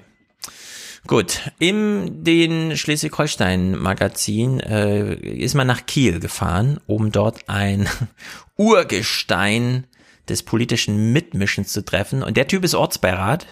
Und ich habe mich so ein bisschen gefragt, äh, was motiviert ihn so, ja? Also wir gucken uns den mal an, den hatten wir hier zum Gespräch und es ist wirklich eine erstaunliche Type. Jetzt geht es in die Stadt nach Kiel-Garden. Der Stadtteil gilt ja immer wieder als Problemstadtteil. Er hat ein schlechtes Image. Aber Garden ist die Heimat von knapp 20.000 Menschen und es gibt einen Mann, der sich seit 50 Jahren für die Bewohner dort einsetzt. Bruno Lewitzow ist Vorsitzender des Ortsbeirates. Er wird auch Bürgermeister von Garden genannt. Unser Reporter Olli Krah hat ihn am Kulturzentrum Räucherei getroffen. So, und der berichtet, also der steht einfach so zum Gespräch bereit. Und wir hören ihm mal zwei Minuten zu. Wir haben ja schon gehört, äh, es ist so ein bisschen schwierig da im Ortsteil. Äh, und in 50 Jahren, ja, aus 50 Jahren Erfahrung, ähm, bildet sich wirklich eine schöne Pointe am Ende dieses Clips. 50 Jahre bist du Ortsberatsmitglied und auch schon lange Vorsitzender. Jo. Hier in Garden. Ich bin seit 86 Vorsitzender Vorher, ab 82, war ich schon im Ortsbeirat und davor im Sanierungsbeirat. Das ist nämlich wichtig, weil wir damals von staatlicher Seite den Auftrag bekamen, unseren Stadtteil mal auf Vordermann zu bringen. Und Ironie des Schicksals, jetzt haben wir schon wieder, weil wir keine soziale Stadt mehr sind, schon wieder einen Antrag gestellt, um soziale Stadt zu werden, um die sozialen Schwächen, die sich in den letzten 20, 30 Jahren wieder hier eingestellt haben, äh, zu verbessern. Soziale Stadt, was sind da so die Impulse, die gegeben werden sollen? Vernünftiges Zusammenleben der verschiedenen Bevölkerungsgruppen über Kunst, Kultur, Unterstützung der Sportvereine. Man kann jetzt, wenn armer, Teufel da ist, dann kann er zum Sportverein gehen und dann gibt das Paten, die die, die, die Beiträge übernehmen und so weiter. Mhm. Und auch Geld für Freizeiten bereitstellen. Mhm. Und die Bevölkerung müsste auch etwas mehr daran teilnehmen. Denn das ist das Gleiche. Die Räucherei, die wir damals gegründet haben und, oder entstanden ist. Die ersten Jahre war war die Bevölkerung stark hier als Besucher. Ja, ist das da eine Chance äh, durch, sagen wir mal, Gentrifizierung, was ja auch eine Gefahr ist, oder eher Ghettoisierung, dass es noch schlimmer wird? Im Moment ist das ja wohl so, durch das immer weiter Verkaufen der Häuser und die Baupreise werden ja auch nicht vernünftiger, steigt und steigt, Mieten steigen. Ja, und da muss man sehen, dass die Leute sich noch vernünftigen Wohnraum in den Städten leisten können. Also er möchte gerne an dem Programm Soziale Stadt partizipieren. Äh, wie das funktioniert, ist wahrscheinlich einfach so von oben, vom Land oder so, so ein Projekt ausgerufen, dann kann man sich da irgendwie bewerben. Genau, das, das ist so ein, das ist so ein, ähm, ein Programm ähm, so zwischen Städtebau und äh, ja, Sozialpolitik. Hm. Genau, da will man es alles so ein bisschen integrieren. Äh, dann sein großes Anliegen Vereinsleben irgendwie so fördern und hoffen, dass die Menschen wieder einen Kopf dafür haben, in dieser lokalen ähm, Angelegenheit sich auch mal ein bisschen mehr zu zeigen, also Teilnahme und Teilhabe und so weiter. Und was blockiert das alles? Wie er sagt, zu hohe Mieten. Und äh, das ist natürlich äh, super aussagekräftig, ja, weil es sind so 50 Jahre Erfahrung. Früher war alles besser. Warum? Weil es Mieten nicht so, äh, weil es Wohnen nicht so teuer aber, war. Aber er sucht auch den Ausweg im Neubauen, ne? Ähm, anstatt, also das, das Baugesetzbuch bietet eigentlich alle Möglichkeiten und ich behaupte mal, ein, ein Stadtteil, dem es auch vielleicht so vergleichsweise nicht gut geht, hat, ähm, generiert auch die politischen Mehrheiten dazu. Ähm, es gibt die so, sogenannte Milieuschutzsatzung, ähm, über die man dann tatsächlich auch ähm, ja, einen verschärften Griff einfach auf die Mietpreise hat. Mhm. Oder die Umwandlung von Mietwohnungen in, äh, in Eigentumswohnungen äh, verhindern kann. Also ja. die Instrumente sind da und ich hoffe, dass dieser Ortsbeirat halt auch die, die Instrumente kennt und sie ähm, ja auch. Also es scheint ja doch super schwierig zu sein, um kurz beim Wohnen zu bleiben, weil es wirklich das wichtig, also du kannst Alex uns auch mal, wie man bei euch so, also was Wohnen einfach für eine Kostensache ist und so weiter auf dem Land, aber es ist ja so in Deutschland, 1986, als er hier, äh, 68, als er angefangen hat, vor 53 Jahren da Ortsbeiratsvorsitzender zu sein, wirklich crazy, da galt ja noch Wohnrecht. Und zwar Wohnrecht in Konkurrenz zu Mietrecht, weil Mietrecht ist BGB und so weiter.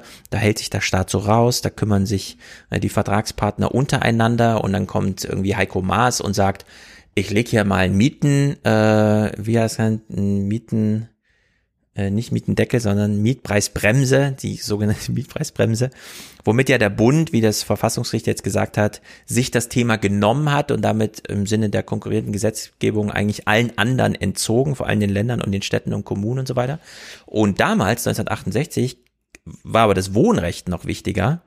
Äh, und das war eben keine Angelegenheiten zwischen einfach der Mieter und der Vermieter und so weiter und dann sollen sie mal einen Vertrag machen, sondern da hat der Staat gezielt sich darum gekümmert und es ist vor allem eine Erfahrung aus dem Zweiten Weltkrieg gewesen. Die Leute müssen jetzt was zum Wohnen haben. Also es ist staatliche Aufgabe, dass es hier was zum Wohnen gibt und es wird mit Absicht nicht irgendwelchen Vertragspartnern auf dem freien Markt überlassen, sondern hier wird einfach zur Not zwangsgewohnt. Ja, hier ordnet einfach der Staat an, du wohnst jetzt da, weil das Haus ist ja da.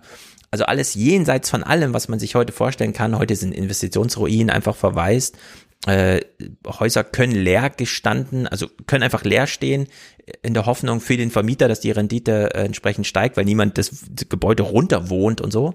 Und das hat er jetzt ausgemacht als, äh, und das finde ich immer wieder äh, Wahnsinn eigentlich, wie, sie, wie, wie es da so Shifts gibt, gerade in so langen Zeiträumen. Angefangen bei Zweiter Weltkrieg-Erfahrungen, Leute brauchen jetzt äh, Wohnraum und dann den Gipfel irgendwie, Heiko Maas sagt, uns alles egal, wir machen jetzt hier eine, Miet, eine Mietpreisbremse und damit gehört das Thema dem freien Markt. Und die Mietpreisbremse funktioniert da nicht. Berlin möchte irgendwie dagegenhalten, macht einen Mietendeckel und das Verfassungsgericht sagt, nö, ihr seid gar nicht zuständig, ihr dürft das einfach gar nicht. Ja? Das ist einfach die größte Frechheit, die politisch stattfand eigentlich die letzten Jahre. Und selbst in Kiel, ja, wo man so denkt, ah, da ist doch die Welt in Ordnung ja, da kommt mal ein Schweinswald zu Tode, aber ansonsten wird da Windsurfen gemacht und die Abi-Fahrten fahren irgendwie auf eigene Faust in die Karibik. Selbst da ist Mieten ein Problem. Wie ist das bei euch auf dem Land, Alex? Also hier ist es noch okay. Also die Mietpreise sind noch unter 10 Euro der Quadratmeter. Also das ist auch einigermaßen erschwinglich. Mhm. Ähm, ja, aber es wird natürlich auch schlimmer sozusagen. Ne? Also ja, habt ihr so eine das, Tendenz auch da drin? Das, das steigt. Also bis vor ein paar Jahren war es eher so sechs, sieben Euro. Hm. Und es wird ein Problem. Also die einen in der Politik sagen auch immer, wir sollen sozialen Wohnungsbau machen, aber das, äh, also das ist dann ja wirklich für die ganzen sozialen Benachteiligten, ja. die gar nicht arbeiten. Ich hab ja, schon also das ist immer so eine Frage, wenn du so sagst, so, so in, in Städten wie Düsseldorf und Frankfurt betrifft das quasi die halbe Einwohnerschaft, also hunderttausende Menschen, die hier Recht auf sozialen Wohnungsbau hätten, ja, den es dann einfach nicht gibt. Also wenn es auf dem Land sozusagen nur die Härtefälle sind, dann ist das schon ein ganz großer Unterschied zu den Städten. Ich würde, also ich würde auch mal, ohne es zu wissen, unterstellen, dass das bei euch auch ein wesentlicher Teil der Bevölkerung ist. Also viele wissen gar nicht, dass sie sozial äh, berechtigt also mhm. sozial scheinberechtigt sind, genau. So. Ja. ja, wobei, also ich überlege, also das ist jetzt, hatte ich mir letztens mal überlegt, ob man nicht als Gemeinde selber baut. Wir machen, es wird ein Baugebiet geplant und ob man nicht dann da äh, ein größeres Gebäude und dann sozusagen den Mietpreis anbietet. Ne? Also mhm. die Frage ist halt nur, seid ihr in der Lage, als kleine Gemeinde selbst eine Wohnungsbaugesellschaft zu gründen oder legt man das nicht tatsächlich dann auf Kreisebene an? Ne? Also ja. Ja, also wie gesagt, das ist mhm. wirklich jetzt äh, nur mal ein Gedankenspiel gewesen, aber ähm, fände ich ja ganz interessant. Aber das wird sich dann nachher äh, klären, wie das machbar ist. Ne? Ja, das ist nämlich einer dieser Punkte. Man denkt immer, es gibt so Regionen wie Lensahn oder so, wo man, ja, es ist nicht so das Mega-Problem. Und das hat man nämlich 1968 in Kiel damals ausgedacht, auch gedacht. Also der Bruno, Bruno Levtsov hier, äh, rückblickend auf, wo war eigentlich dann doch mal so ein kleines Versäumnis? Ja, und beim Postgelände sind auch höchstens 30 Prozent leider nur für den sozialen Wohnungsbau. Oder eine Chance vertan? Das hätten wir vor 20, 30 Jahren, als das anfing mit der Hörn, mit der Sanierung der Hörn. Solange liegt das, das ja schon brach, die ganze Geschichte. Mhm. Da hätten wir sagen können, 50 Prozent sozialer Wohnungsbau für die Zukunft. Und das, dann hätten wir was Gutes ja. in der heutigen Zeit gehabt. Ja, also er nennt hier irgendwelche Unternehmensnamen, die Post und so weiter, riesige Gebäude und Flächen werden frei, werden dann zum Wohnen aufbereitet und man sagt jetzt, wir haben die Chance eigentlich verpasst und alle Sorgen, die er eben genannt hatte, ne, dem längeren Clip, münden im Grunde darauf, nee, die Leute haben keinen Kopf frei für Vereinsleben, für hier mal vorbeikommen und so weiter, weil sie müssen arbeiten, arbeiten, arbeiten, die Miete, die Miete, die Miete und so. Und es ist wirklich bedrückend zu sehen im Nachhinein, wie so eine ganze Politikerkarriere, und wir reden hier nicht von 16 Jahren Kanzler oder so, sondern von 50 Jahren Erfahrung, wie du gesagt hast, äh, Fabian, im äh, das Elementarteilchen der Demokratie, ja. Und man stellt fest, nee, wir haben das mit der Miete immer übersehen, die ganze Zeit, und jetzt ist es eigentlich zu spät. Man redet ja eigentlich über sein Lebenswerk, ne? So, und ich ja. denke mal, dass er, dass er schon versucht hat, das Ganze in die richtige Richtung zu drehen, aber man hat hier mhm. einfach ähm, weil die Komplexität von oben nach unten zwar abgegeben wird, ähm, aber dieses ganze System funktioniert ja so. Ne? Also ja. man hätte, ich gehe mal davon aus, dass er sagt, äh, dass man das damals machen müssen, dass man damals einen Bebauungsplan erstellt hat und das dort nicht als ähm, als Bodenrecht mit definiert hat, wie ja. viel Prozent ähm, sozialer Wohnungsbau mal entstehen muss. Und äh, wenn das ähm, wenn das Baurecht einmal besteht und jemand hat das Ding gekauft, dann kann er tun, was er möchte. Ja. Ähm, hat derjenige es aber gekauft und möchte dann Baurecht haben, dann hat man den Hebel. Dann kann man äh, mit denen mal in Verhandlungen treten und sagen, ja gut, wenn du Baurecht haben möchtest, ähm, dann machst du über hier gefälligst auch 50 Prozent äh, mhm. sozial geförderten Wohnraum. Ja, ich finde es sowieso skandalös, überhaupt noch äh, Fläche als Eigentum rauszugeben. Ja, wir haben so viele Möglichkeiten, das irgendwie, was weiß ich, übers Erbrecht verpachten oder wie auch immer. Ja, aber dass der Staat und sei es erst nach 99 Jahren da wieder einen Finger drauf hat und sowieso immer rückgekoppelt an Baurecht. Also wenn es konkret wird, wollen wir sehen, was da passiert und so. Und das ist äh, so skandalös, was überall passiert, ja. Und ich hätte es das allerletzte ist irgendwie so in Kiel oder so erwartet. Vielleicht noch ganz Aber, kurz, Alex, wenn du, wenn du Interesse hast, ich äh, setze mich gerade mit anderen äh, Möglichkeiten des äh, gemeinschaftlichen Bauens auseinander. Ähm, können wir nach dem Podcast gerne noch ein bisschen drüber sprechen. Dann. Ja, sehr gerne. Denn es ist ja so, ich habe ja mit Wolfgang auch dieses Move-Buch gelesen, wo ja so drin steht, Kasachstan hat heute 20 Millionen Einwohner, ist es bereit für 200 Millionen Klimaflüchtlinge. Es könnte ja durchaus sein, dass der Norden Deutschlands in den nächsten 30 Jahren super attraktiv wird. Da weht Wind, da droht zwar viel Wasser, aber kein zerstörendes Hochwasser.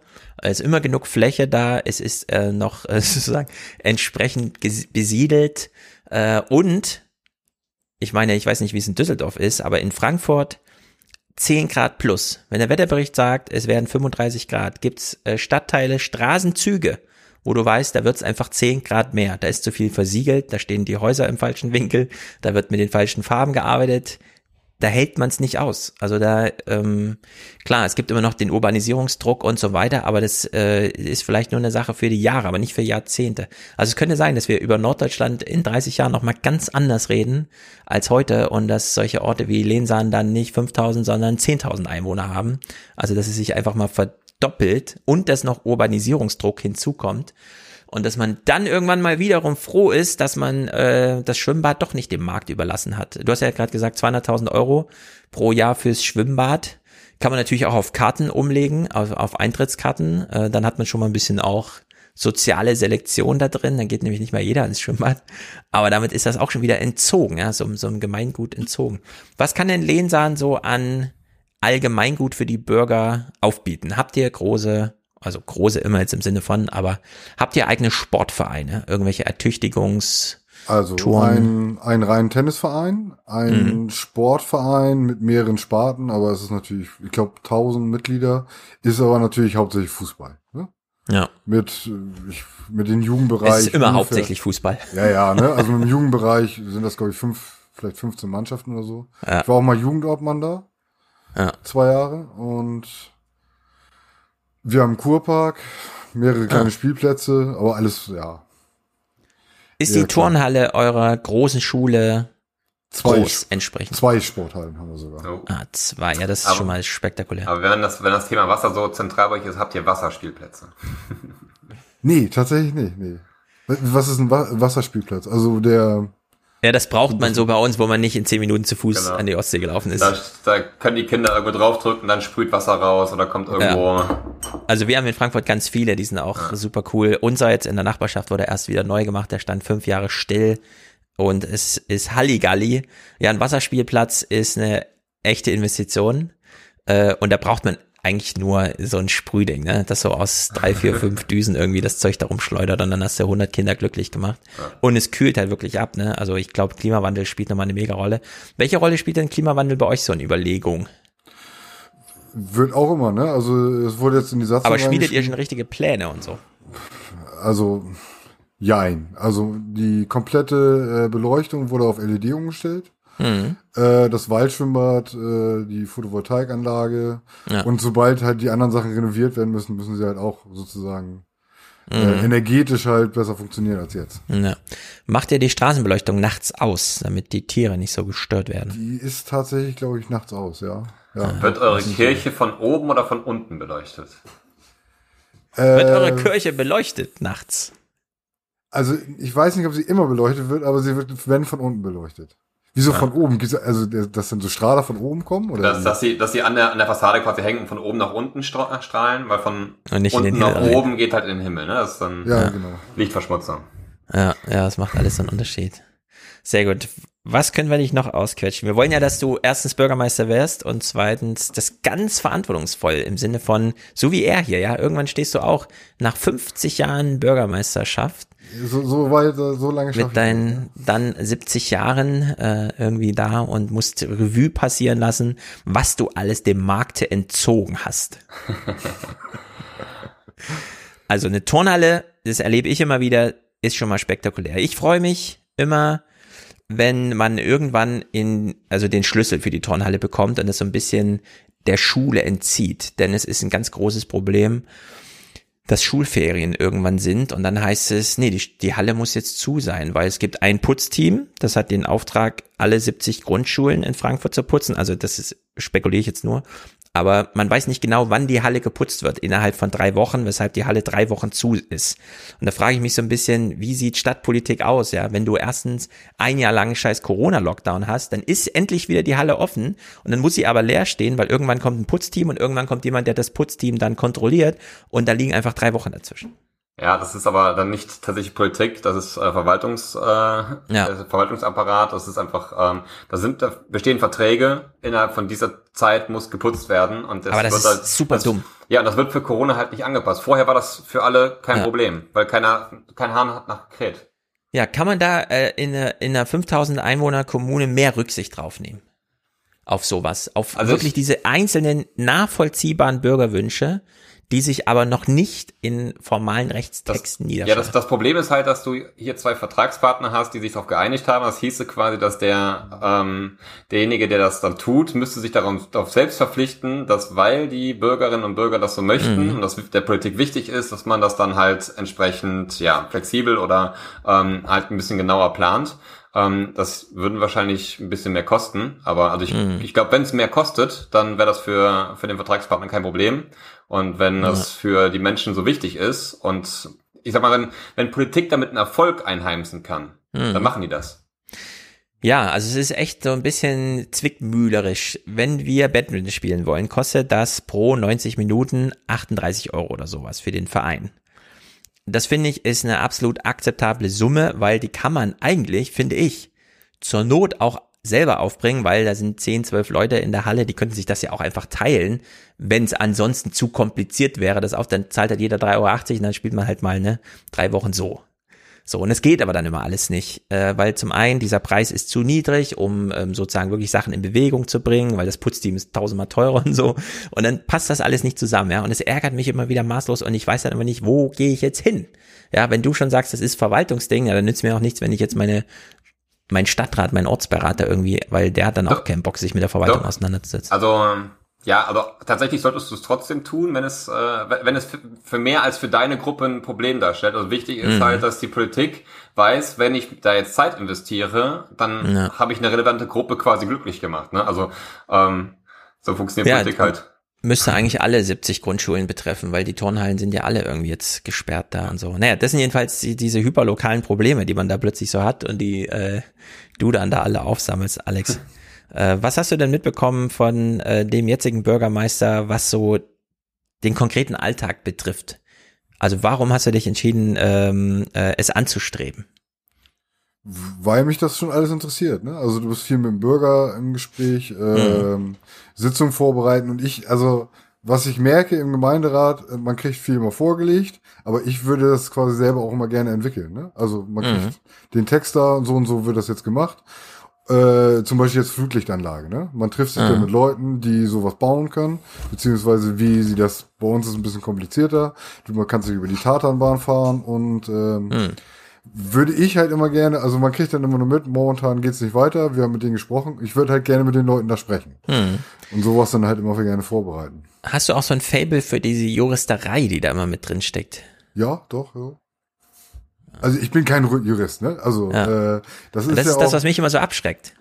Ja, also es ist ja, du hast ein Team von 40 Leuten da, ne? Also äh, man teilt ja immer Sachen natürlich auf, ne? Und äh, Ja. da hat man natürlich dann auch einen, der sich bestens um die Finanzen kümmert, einen, der sich um die Juristerei kümmert. Ich finde das aber doch schon sehr interessant. Also ich fand auch Mhm. immer, das, äh, der, die haben ja das Gemeinde, äh, Gemeindeordnungsbuch immer da mit allen Kommentaren, ne? wo du zu jedem einzelnen Mhm. Gesetz eine, eine ganze Seite, was das überhaupt alles bedeutet und so. Das äh, finde Ja. find ich schon immer sehr interessant, da überhaupt mal Also reinzugucken. das, das ist so das Erste, was man, glaube ich, lernt, wenn man sich mit äh, Rechtstexten auseinandersetzt. Also dass man nicht versucht, Gesetze zu verstehen, sondern man schaut sich die Kommentar äh, Kommentierungen Genau. von irgendwelchen Juristen an und die ständige Rechtsprechung dazu. Also dann versteht man das, also dann, dann ist es nur Zeit, die man investiert und äh, da muss man kein Jurist für sein. Und Ja, tatsächlich, ist, ja. tatsächlich ähm, ist es sogar häufig so, dass man, also zumindest beim, beim Städtebau habe ich das immer gemerkt, dass man, wenn man Paragraphen einfach als Vehikel für das benutzt, was man eigentlich erreichen möchte, dann, ähm, ja, dann löst sich das alles so ein bisschen im Wohlgefallen auf, dass man da vielleicht ein bisschen äh, vorher ja gar nicht so versiert mit den äh, Paragraphen war oder auch nicht so die große, große Lust hatte, sich da, da Ja. reinzulesen. Es muss trotzdem einen so ein bisschen Spaß machen, denn ich merke das immer wieder mehr, dass mich das unendlich nervt, wenn dann irgendwer mit so Paragraphen und so weiter kommt. Ne? Also schon diese Vertragswertigkeiten zwischen der Schule oder dem Schulamt, je nachdem, dann die Frage, hat die Schule einen eigenen Hausmeister, der auch da übernachtet oder ist es jemand von extern? Wer hat da Schlüsselgewalt, wer bezahlt und so weiter? Und dann hast du da so eine Gemengelage aus Amt, Schule, ähm, ähm, Hausmeister, Verein und dann wirklich die Abteilung des Vereins, die auch wirklich konkret in der Halle ist und so. Und dann passt immer alles nicht so richtig zusammen. Und dann stellst du ja auch erstmal so in dieser Woche vor den Schulferien fest, ah, ist ja wieder Schulferien, die Halle ist wieder zu. Und in der Woche kriegst du es sowieso nicht geregelt, ja. Also müsstest du wieder einen langen Atem haben und für nächstes Jahr diese Planung machen. Und äh, sowas treibt mich immer komplett weg, ja, von so Wünschen, jetzt werde ich auch mal Bürgermeister. Also in der Hinsicht finde ich das super, äh, also, also zum einen super, aber auch super faszinierend, ja, dass man sich dann ich- trotzdem dafür entscheidet. Ich weiß gar nicht, ob bei uns das überhaupt äh, die, die geschlossen wird. Ähm, müsste, also ich weiß es tatsächlich nicht, aber ich kann mir eigentlich nicht vorstellen, Mhm. weil Tischtennis und sowas ist halt auch immer da und die äh, setzen nicht aus. Ja, Also das wäre mein Traum. Ne? Das wäre mein Traum, dass die Schule nur einer unter vielen Nutzern der Turnhalle ist. genau. Klar, eine mit Premiumzugang vormittags und so weiter, wenn Schulbetrieb ist, aber das nicht automatisch, weil irgendwelche Ferien sind, deswegen dann ist ja ein Schulgebäude, ja, sondern dass das einfach entkoppelt ist. Und das müsste halt im Gefüge einfach mal ganz neu sortiert werden. Und äh, vielleicht hört ja jemand aus Frankfurt zu, der hier so ein bisschen, ja, also kümmert euch doch mal um sowas. Also tatsächlich kann ich dir auf jeden Fall sagen, dass das, äh, also das ist ein ganz relevanter Diskurs, gerade auch im, äh, in der Stadtplanung. Also so, wel welche Last, Mhm. äh, welche Volllast fährt eigentlich so öffentlich, äh, fa- fahren öffentliche Gebäude und wie Mhm. man sie multikodieren kann, heißt es Ja, dort. richtig. Ähm, aber da, damit geht ja schon einher, wenn es halt nicht nur nur noch die Schulsporthalle ist, dass die Frage nach, ähm, nach Schulferien oder nicht sich damit automatisch ja, erledigt hat, ne? Genau, das wird dann sich nämlich ganz automatisch erledigen, wenn es dann einfach heißt, und übrigens, es sind jetzt Sommerferien, die Schule ist auch vormittagsfrei, ja, also die Turnhalle ist auch vormittagsfrei. Was, ja, dann kannst du da von den Vereinen, Ferienspiele und so weiter, kannst du einfach die Turnhalle ganz neu nutzen. Aber das wird sicherlich, was äh, zumindest bei Rot und Grün anschlussfähig ist, wenn du da mal äh, bei den Stadträten und äh, Frauen deines, äh, Ratsfrauen deines Vertrauens mal nett anfragst, Ja, ja. ein vernünftiges Konzept, Konzept schreiben zu lassen von der Verwaltung. Ne? Also es muss, ja- muss ja nicht selbst gemacht werden. Ja. ja, das stimmt. Das ist nämlich der Punkt. Es klingt eigentlich zu logisch dafür, dass es noch nicht so ist. Und dann, naja. Gut, ähm, wir wollen mal noch über die großen Zuständigkeiten sprechen. Und zwar jetzt konkret bezogen auf die Nachrichtenwoche, wie wir sie traurigerweise hatten, mit den Überschwemmungen, Überschwemmungen und so weiter. Denn es gab große Kritik an der Bundesregierung, dass sie irgendwie irgendwem nicht geholfen oder gewarnt hat und so weiter. Mit entsprechenden Clips in der äh, Regierungspressekonferenz, die wir hier jetzt nicht spielen, weil sie auch so ein bisschen dämlich sind. Und es gab dann auch die Vorwürfe zurück, warum wird die Bundes, also von der Bundesregierung, warum führt er uns hier so vor? Es gibt immer noch andere Ebenen in Deutschland, die da auch äh, helfen müssen. Bevor wir das machen, äh, machen wir aber eine kleine Pause, wie gehabt, und sehen uns dann gleich wieder und besprechen mal diese Zuständigkeitsfragen. Bis gleich. Und die Pause ist mein kleiner Moment der Dankbarkeit.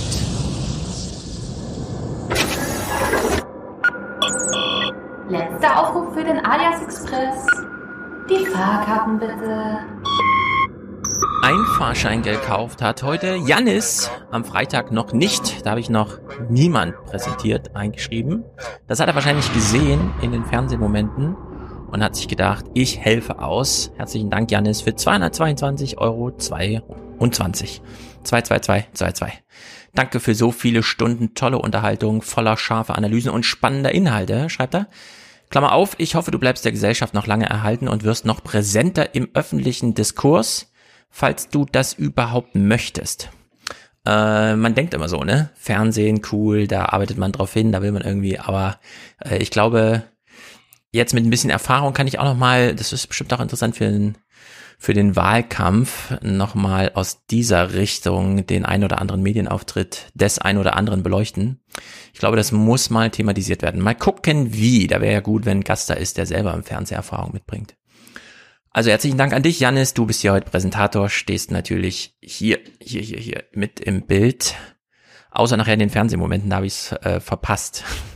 mein Ablauffehler, aber das ändert ja nichts daran, dass dieser NFT hier vergeben ist. Ute schickt 50 und bleibt kommentarlos. Deswegen danke, Ute. Dankeschön, das möchte ich dir sagen. Dankeschön. Robert schickt 20 und bleibt auch kommentarlos. Danke, Angela Merkel. Ja, Andreas schickt 20 und das ist sein Monatsticken Aufwachen Express. Aufwachen Express ist doch ja alias, aber du kannst ja auch gerne aufwachen. Mir ist das recht. Mitya grüßt lieb aus Niedersachsen. Ich denke, wir grüßen auch. Einfach Dankeschön, ganz einfach Dankeschön. Thomas ist hier dabei. Danke für den tollen Pod. Jim Kirk grüßt. Ja, Jim Kirk. Auf YouTube begegnen sie sich immer mal Jim Kirk und andere aus dem Raumschiff Enterprise Universum. Sehr gut.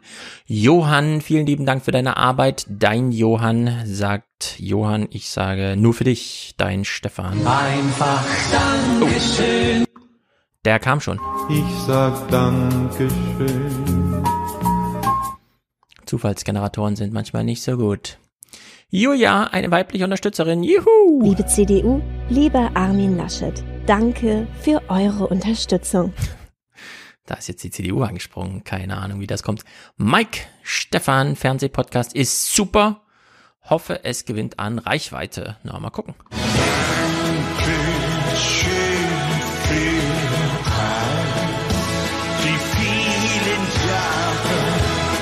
Mike bleibt übrigens ohne Kommentar. Thorsten macht eine Unterstützung und Martin möchte einer von 3000 sein.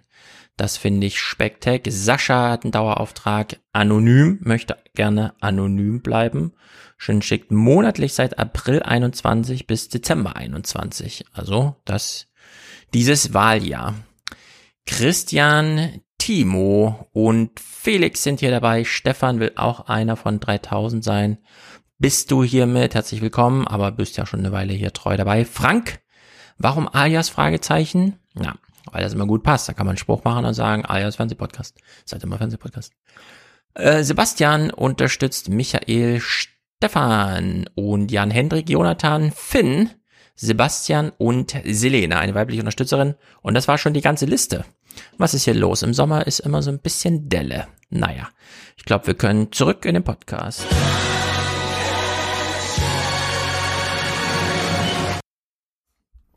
So, es ist ja so, diese Nachrichtenlage, die wir haben, wir kennen sie alle. Müssen wir jetzt nicht nochmal.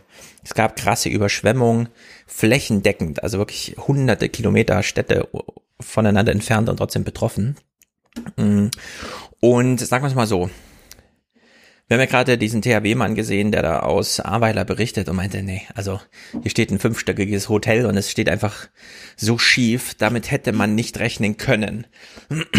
Und ähm, wir wollen jetzt so darüber reden, dass man im Grunde irgendwie sagt, also fürs nächste Mal, ne, jetzt keine Vorwürfe zu machen oder so, außer bei Cell-Broadcast, das verstehe ich dann auch nicht, warum die Bundesregierung oder warum es nicht grundsätzlich, und das wäre Aufgabe der Bundesregierung ähm, in den letzten Jahrzehnten, mal die Idee gab, Cell-Broadcast klingt irgendwie sinnvoll, weil jeder hat ein Smartphone und jedes Smartphone ist verbunden mit einer Funkzelle.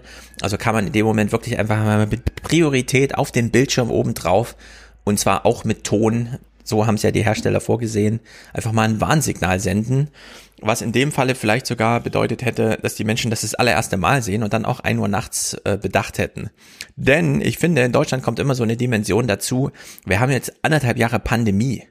Leute wissen, wie es auf den Intensivstationen losgeht und lassen sich trotzdem nicht impfen zu 20 Prozent, ja. Also was will man die noch von einem Hochwasser warnen? Es ist irgendwie, äh, der Vorwurf darf nicht zu leer laufen, ja, dass man da sagt, ja, nur wenn wir gesagt hätten, da kommt eine Überschwemmung und so weiter, dass dann die Leute irgendwie geflüchtet werden und sich alle in Sicherheit gebracht hätten, denn das hat wirklich mal alle so richtig überfordert.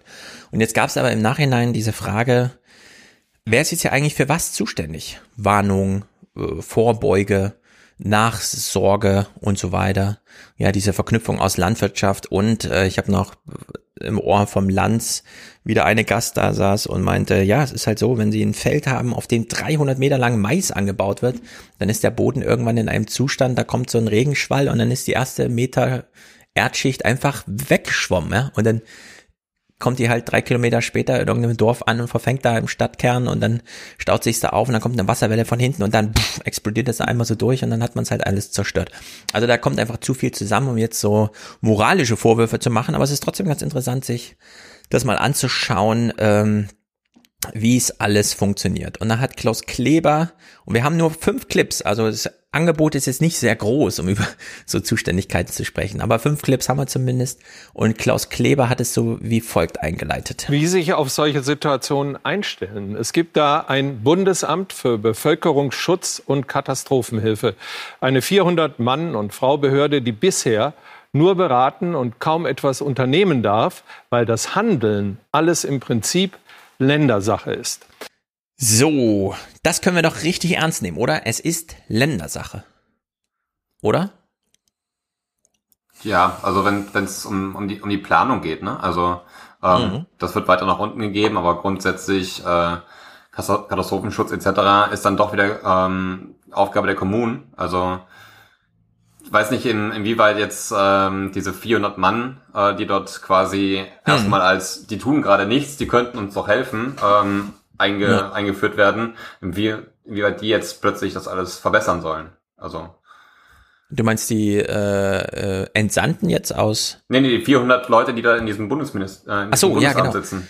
Ja, also Bundesämter sind eh immer so eine Frage. Ne? Äh, also klar, er, er, er könnte mal dagegen stellen, wie viele Leute eigentlich deutschlandweit in den Kommunen und in den, in den Ländern äh, gerade genau mhm. mit dieser Aufgabe betraut sind. Also ich glaube, da werden die 400 Leute halt ein, ein Tropfen auf dem heißen Stein. Ja, genau. Also 400 Leute. Die EU-Kommission hat allein 11.000 Übersetzer. Äh, wir haben vorhin gehört, dass 600 äh, Helfer aus Schleswig-Holstein kamen, um dann konkrete Katastrophenabhilfe zu leisten. Und in der Hinsicht äh, stellt sich ja wirklich die Frage, was können 400 Leute ausrichten, die im Grunde ähm, von der Größenordnung her ähm, ein Bundespresseamt ausmachen. Und wir wissen ja ungefähr, ja, das Bundespresseamt sind halt äh, sozusagen die Leute, die halt für äh, Steffen Seibert irgendwie sagen, was man so sagen könnte in Bundespressekonferenzen oder was in Broschüren steht oder so, ne? Also mehr als Ideen und Konzeptionen oder sonst irgendwie Hilfstellung können die ja kaum machen. In der Hinsicht ist das eine super interessante Frage. Die, die was halt, ist das für ein Amt? Die sollten halt feststellen, wo sind so einfach Sollbruchstellen im System und die ausgemerzt werden können. Ne? Also mhm. ähm, ob sie jetzt selbst eine solche Stelle sind, würde ich erstmal in Zweifel ziehen. Also mir würden da ganz andere Sachen einfallen, ähm, wenn ich mir anschaue, wie Hochwasserschutz im Baurich beispielsweise äh, funktioniert, der halt grundsätzlich eher auf die Gewässer ausgelegt ist, aber nicht auf Starkregenereignisse oder ein, Gelä ein Geländemodell. Mhm. Ähm, du hast ja schon gesagt, dass plötzlich im Gebirge dort äh, Hochwasser entsteht. Also dafür sind die, ist die Planung überhaupt nicht ausgelegt. Ja. Genau. Ähm, ganz konkret dieser Hochwasserschutz. Hätte man überhaupt für ein Mittelgebirge, äh, also wie weit muss man überhaupt, äh, also ich war ein bisschen überrascht, dass in einem Mittelgebirge plötzlich Hochwasser ist, ne? Also muss man nicht jetzt nicht sowieso sagen, okay, wir sind überfordert in Deutschland, wir haben es jetzt, wir müssen erstmal eine neue Gefahreneinschätzung so machen. Also ich, ich kann mal bis aus dem Nähkästchen plaudern. Wir haben, äh, also ich habe vorher, äh, bevor ich meinen Job vor kurzem gewechselt habe, habe ich äh, Baurecht geschaffen und wir haben ähm, tatsächlich bei der Nachverdichtung hier in Düsseldorf ähm, dann mal Starkregen mit in den Blick genommen. Zumeist läuft mhm. das so, dass bei der äh, Baurechtschaffung dann irgendwie gesagt wird, ja, die Starkregenereignisse ähm, nehmen zu und dann ähm, ist entsprechend hat derjenige, der dort baut, darauf hingewiesen worden, dass er doch was dafür tun kann. Also ähm, wenn er denn möchte. Ähm, mhm. Hier war es tatsächlich anders. Die Stadt Düsseldorf hat, äh, hatte dann aufgefordert, ähm, bei der Erarbeitung tatsächlich festzustellen, was machen wir mit dem Geländemodell, mit den Straßen etc., wo würde das Wasser hinfließen, wo sind sogenannte Retentionsflächen, wo das Wasser halt einfach auch sich dann aufstauen kann. Mhm. Ähm, und grundsätzlich auch, wie, wie liegt dieses, ähm, dieses Gelände im Verhältnis zu den anderen Geländen. Und ja. ähm, das zeigt aber auf, dass, also ich habe, glaube ich, 20, 30 Bebauungspläne gemacht und das war ein einziger, ne, der mhm. überhaupt in diese Richtung ging. Und äh, das zeigt einfach auch, dass ja. das zwar langsam eingeführt wird, dass das zwar abgeprüft wird nach dem Motto, ja, das nimmt jetzt zu und äh, dementsprechend, also es wird eigentlich auf den Endverbraucher, ich bin jetzt bewusst Verbraucher, ähm, so so abgewälzt und ähm, mhm. so wirklich staatliches Handeln findet da noch nicht statt. Mhm. Andererseits bei klassischen Hochwasser gibt es sogenannte Hochwasserrisikokarten, wo ganz klar ist, steht mein Gebäude in dem Risikogebiet für 100-jährige oder für 10-jährige Hochwässer und ich weiß ganz genau, ja. was ich tun darf. Also da gibt es dann tatsächlich auch Verbote, was, was nicht getan werden darf äh, mhm. und was getan werden muss, um entsprechend äh, ja, vor Hochwasser zu schützen. Das ist hier für den Starkregen noch gar nicht passiert. Und da wird es, glaube ich, einen großen Umwälzungsprozess geben in der Art und Weise, wie wir Städtebau äh, betreiben mhm. möchten. Und ähm, also es wird auf jeden Fall eine Herausforderung sein, eine statische Karte wie Baurecht mit einer dynamischen Karte wie Wetter zusammenzubringen. Also da bin ich, äh, da bin ich sehr gespannt. Ja, auf die Herausforderung bin ich auch mal gespannt, denn hier in Frankfurt laufen gerade so Projekte. Äh, ich habe ja schon mal über den Stadtwald gesprochen, der so langsam jetzt austrocknet. Also das Grundwasser sinkt da extrem, weil schon diese Baumschicht, die das eigentlich so im Fluss behält, jetzt so langsam nicht mehr da ist. Und ich frage mich dann immer, welche Karten hat eigentlich die Stadt oder welches Wissen über die Stadt hat eigentlich die Stadtverwaltung, die die Bürger nicht haben? Denn wenn die Stadt umgestellt werden soll auf Versickerung vor Ort, also auch Regenwasser, nicht mehr in die Kanalisation einleiten und sowas, dann äh, fragt man hier so die Eigentümer der Häuser, der Wohnhäuser, ja, wie ist das denn bei euch? Äh, versickert ihr auf dem Gelände bei euch im Garten oder äh, geht das bei euch in die Kanalisation? Und es weiß niemand über sein eigenes Grundstück. Also, da, da, also da völliges gibt, Unwissen. Da gibt's auch noch das Problem, also häufig wird das dann über, über, ähm, ja, über, über Ortsrecht gemacht, ne, eine entsprechende Satzung erlassen, ähm, dass mhm. dann doch zukünftig ähm, sogenannt ortsnah zu versickern sei. Ähm, das Problem ja. ist aber hier ähm, schlägt sich dann das Ortsrecht mit Bestandsschutz. Das heißt, wenn mhm. jemand schon immer in, den, in die Kanalisation eingelassen ähm, ähm, hat, dann darf er das auch weiterhin tun. Ja. Genau. Und da ist ja die Frage, kann man dann solche bestehenden Sachen nochmal ändern im Nachhinein? Denn hier in Frankfurt ist auch das Problem, wenn die Stadt umgebaut wird, kennt man ja auch von Straßen und so weiter, dann heißt es, äh, ja, hier ist übrigens auch eine Bürgerbeteiligung äh, die, die mitgemacht werden muss. Also irgendwann äh, wird es auch finanziell einfach bedeutsam, wie zum Beispiel auch dieser Wasserzehnt. Da ist ja Frankfurt nicht das Einzige. Es gibt ja auch viele bayerische Orte, die dann einfach demnächst so ein Wasserzehnt einführen, wo dann ganz klar ist, das ist eine Abgabe, die ist jetzt fällig. Die stand vorher nie in irgendwelchen Verträgen, vor allem nicht in Kaufverträgen von Grundstücken oder so, aber die ist dann eben fällig. Ne? Und ich frage mich auch, äh, jetzt bei diesen ganz konkret betroffenen Gebieten, wie geht man damit um, dass man eigentlich die Topografie kennt, das jetzt durchsimulieren kann und eigentlich weiß, also wenn es nochmal so regnet, also man könnte den Regen jetzt, der ist jetzt historisch passiert, ja, die Geschichte ist geschrieben, aber man kann ihn jetzt sozusagen simulieren für andere Orte. Wie viel in der Art gefährdete Orte haben wir eigentlich? Wo man, wenn man die Bürger fragt, ja, wie ist denn dein Hotel angebunden? Wie tief liegt denn das Wasserrohr, das dich hier versorgt und so weiter? Würde das dann abgespült, also mit Mitleidenschaft gerissen, falls hier mal ne, so ein ein Meter Krater reingerissen wird äh, oder nicht? Also wir haben, glaube ich, äh, hier jetzt ganz viel Aufarbeitungsarbeit. Und es ist dann wirklich erstmal nicht die Bundesregierung. Und man muss auch fragen, inwieweit ist es überhaupt die Politik, die jetzt ähm, hier also, wir, also es gibt ja auch eine Motivationslage, sich selbst zu schützen. Wir, wir haben hier noch ein, noch, ein, noch ein weiteres Problem. Also nicht nur Wasserversorgung und so weiter und so fort, sondern wenn man so ein alleinstehendes Haus wie das Hotel eben sieht, dann, dann redet mhm. man auch tatsächlich ganz schnell über Tragwerkslehre beziehungsweise über, über Statik. Ähm, also wenn Wassermassen mal gegen ein Haus drücken und das Haus mhm. beispielsweise nicht in einem Häuserblock irgendwie von der anderen Seite gegengehalten wird, ähm, dann ist das einfach weg. Ja, also ähm, ja. entweder es wird unterspült oder es wird gegengedrückt und hast, man hat ja gesehen, die, da war eine Wand eingedrückt. Ne? Also ja. man kann sich vorstellen, was da für eine Wasserwasser gegen äh, geknallt ist. Ja, und das betrifft vor allem, und das ist eigentlich äh, besonders dramatisch, so diese Stadtzentren. Ja. Also, was weiß ich, man hat so eine große Einflugschneise und dann steht die Apotheke, die Schule, im Zweifel noch das Schwimmbad oder so und das Rathaus genau im Kessel ja, von solchen Gefahrenlagen. Und wenn die erstmal weggespült sind, ist klar, also dann braucht man auch drumherum nicht lange warten, dann ist irgendwann äh, aus die Maus, was die Attraktivität der Orte angeht, beispielsweise für Touristen und so weiter. Ihr habt ja wahrscheinlich auch, äh, Alex, bei euch da äh, sehr viel Tourismus, ja, von dem ihr profitiert, oder? Also dass die Kommunen alle so ja, im Plus also arbeiten? Tatsächlich wir eher weniger. Ähm, mhm. Aber halt alles drumherum, ne? Grömitz, Dame, das ist halt alles touristisches Zentrum. Mhm. Manche kommen, ich habe gehört, viele kaufen hier ein, weil hier nicht so viel los ist. Ja. Dann kommen sie halt von Grömitz hierher und kaufen hier im Supermarkt. Mhm. Ja, das bietet sich natürlich immer an, dieser kleine Einkaufs-Nachbarschafts- äh, na, Tourismus kann man nicht ganz sagen, aber ein bisschen Geld fließt ja dann doch. Ja, äh, als zweiten Clip hier, der Landkreistag ist, also können wir auch gleich mal drüber reden, was ist der Landkreistag?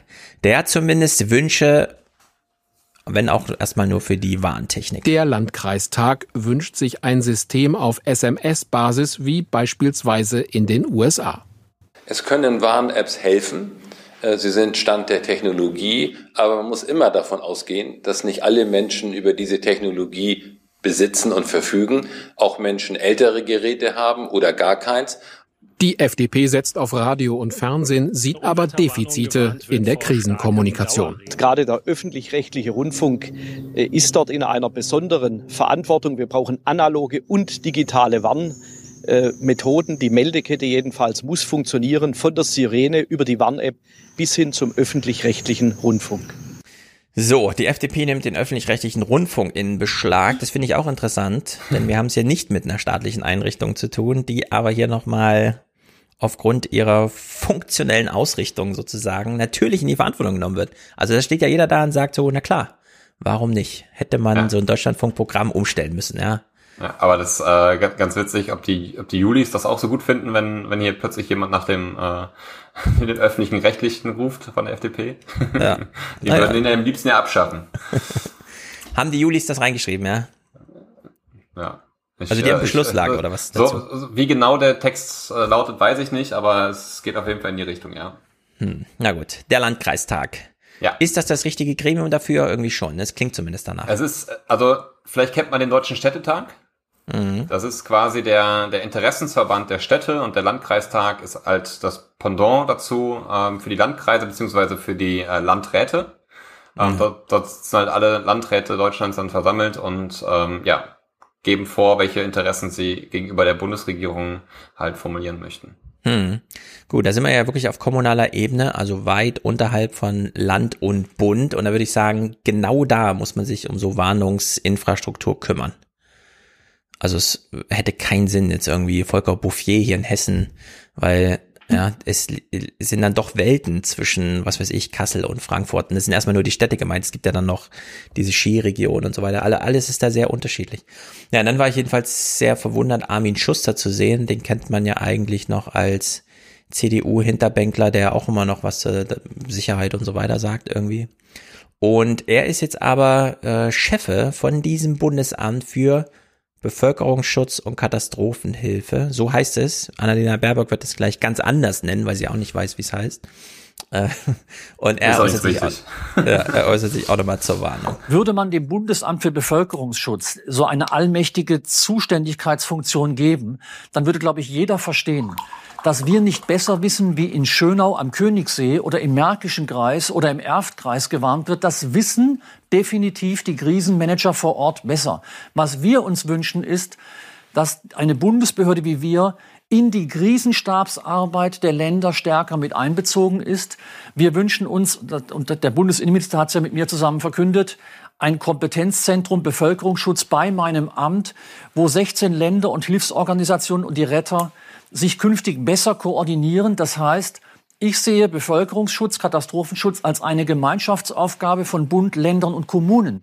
So, Bund, Länder und Kommunen. Das ist doch interessant, dass wir hier schon jemanden haben, der von Seiten eines Bundesamts dann sagt, also klar kann man jetzt immer, ähm, weil Bundes da steht, sagen, das ist super attraktiv, vor allem für Journalisten. Sollten sie nicht, und dann äh, wehrt er das gleich ab und sagt, nee, äh, also wir können nur helfen. Das ist einfach eine, eine Aussage, die ich komplett unterschreiben kann. Ne? Also es, mhm. es geht ja darum, dass man mit den mit den personellen und vielleicht finanziellen Mitteln etc. halt in der Lage, in die Leute in die Lage versetzt, ein Netzwerk zu spannen, ne? einfach Wissenstransfer auch einfach zu generieren. Mhm. Und ähm, ja, insgesamt die, die Leute halt vor Ort mit dem Wissen, mit den Kapazitäten etc. auszurüsten, die es braucht. So und ja. äh, alles, was beispielsweise Klimaschutz anbelangt, ähm, soll ja ohnehin in, in der sollte sollte ohnehin in der Bundespolitik dann oder auf der mhm. landespolitischen mhm. Ebene erfolgen. Also ja, und jetzt stellt sich aber ein Problem. Und zwar hat Matthias das auf Twitter schon mal ganz interessant formuliert. Wir haben jetzt zwei große Katastrophen gehabt. Corona und diese Flutkatastrophe. Das eine so ganz lang gezogen, irgendwie alle betroffen und auch alle Ebenen haben irgendwie miteinander zusammengespielt, äh, inklusive ganz neuer Gremien und so weiter. Also diese, also nicht neu, aber für so, solche Aufgabenstellungen dann doch auch mal verwendete, wie diese Ministerpräsidentenkonferenz. Und dann dieses ganz punktuelle Katastrophenereignis.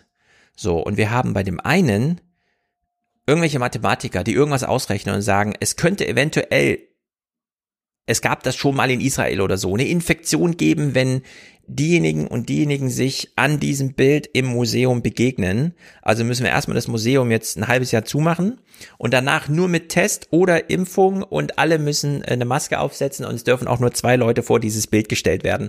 Ansonsten kommt es zur Infektion. Also Hochsicherheitsapparat. Und dann haben wir, es werden 200 Liter Regen fallen und die Ansage haben wir am Montag schon von Sven Blöger in den Nachrichten gehabt.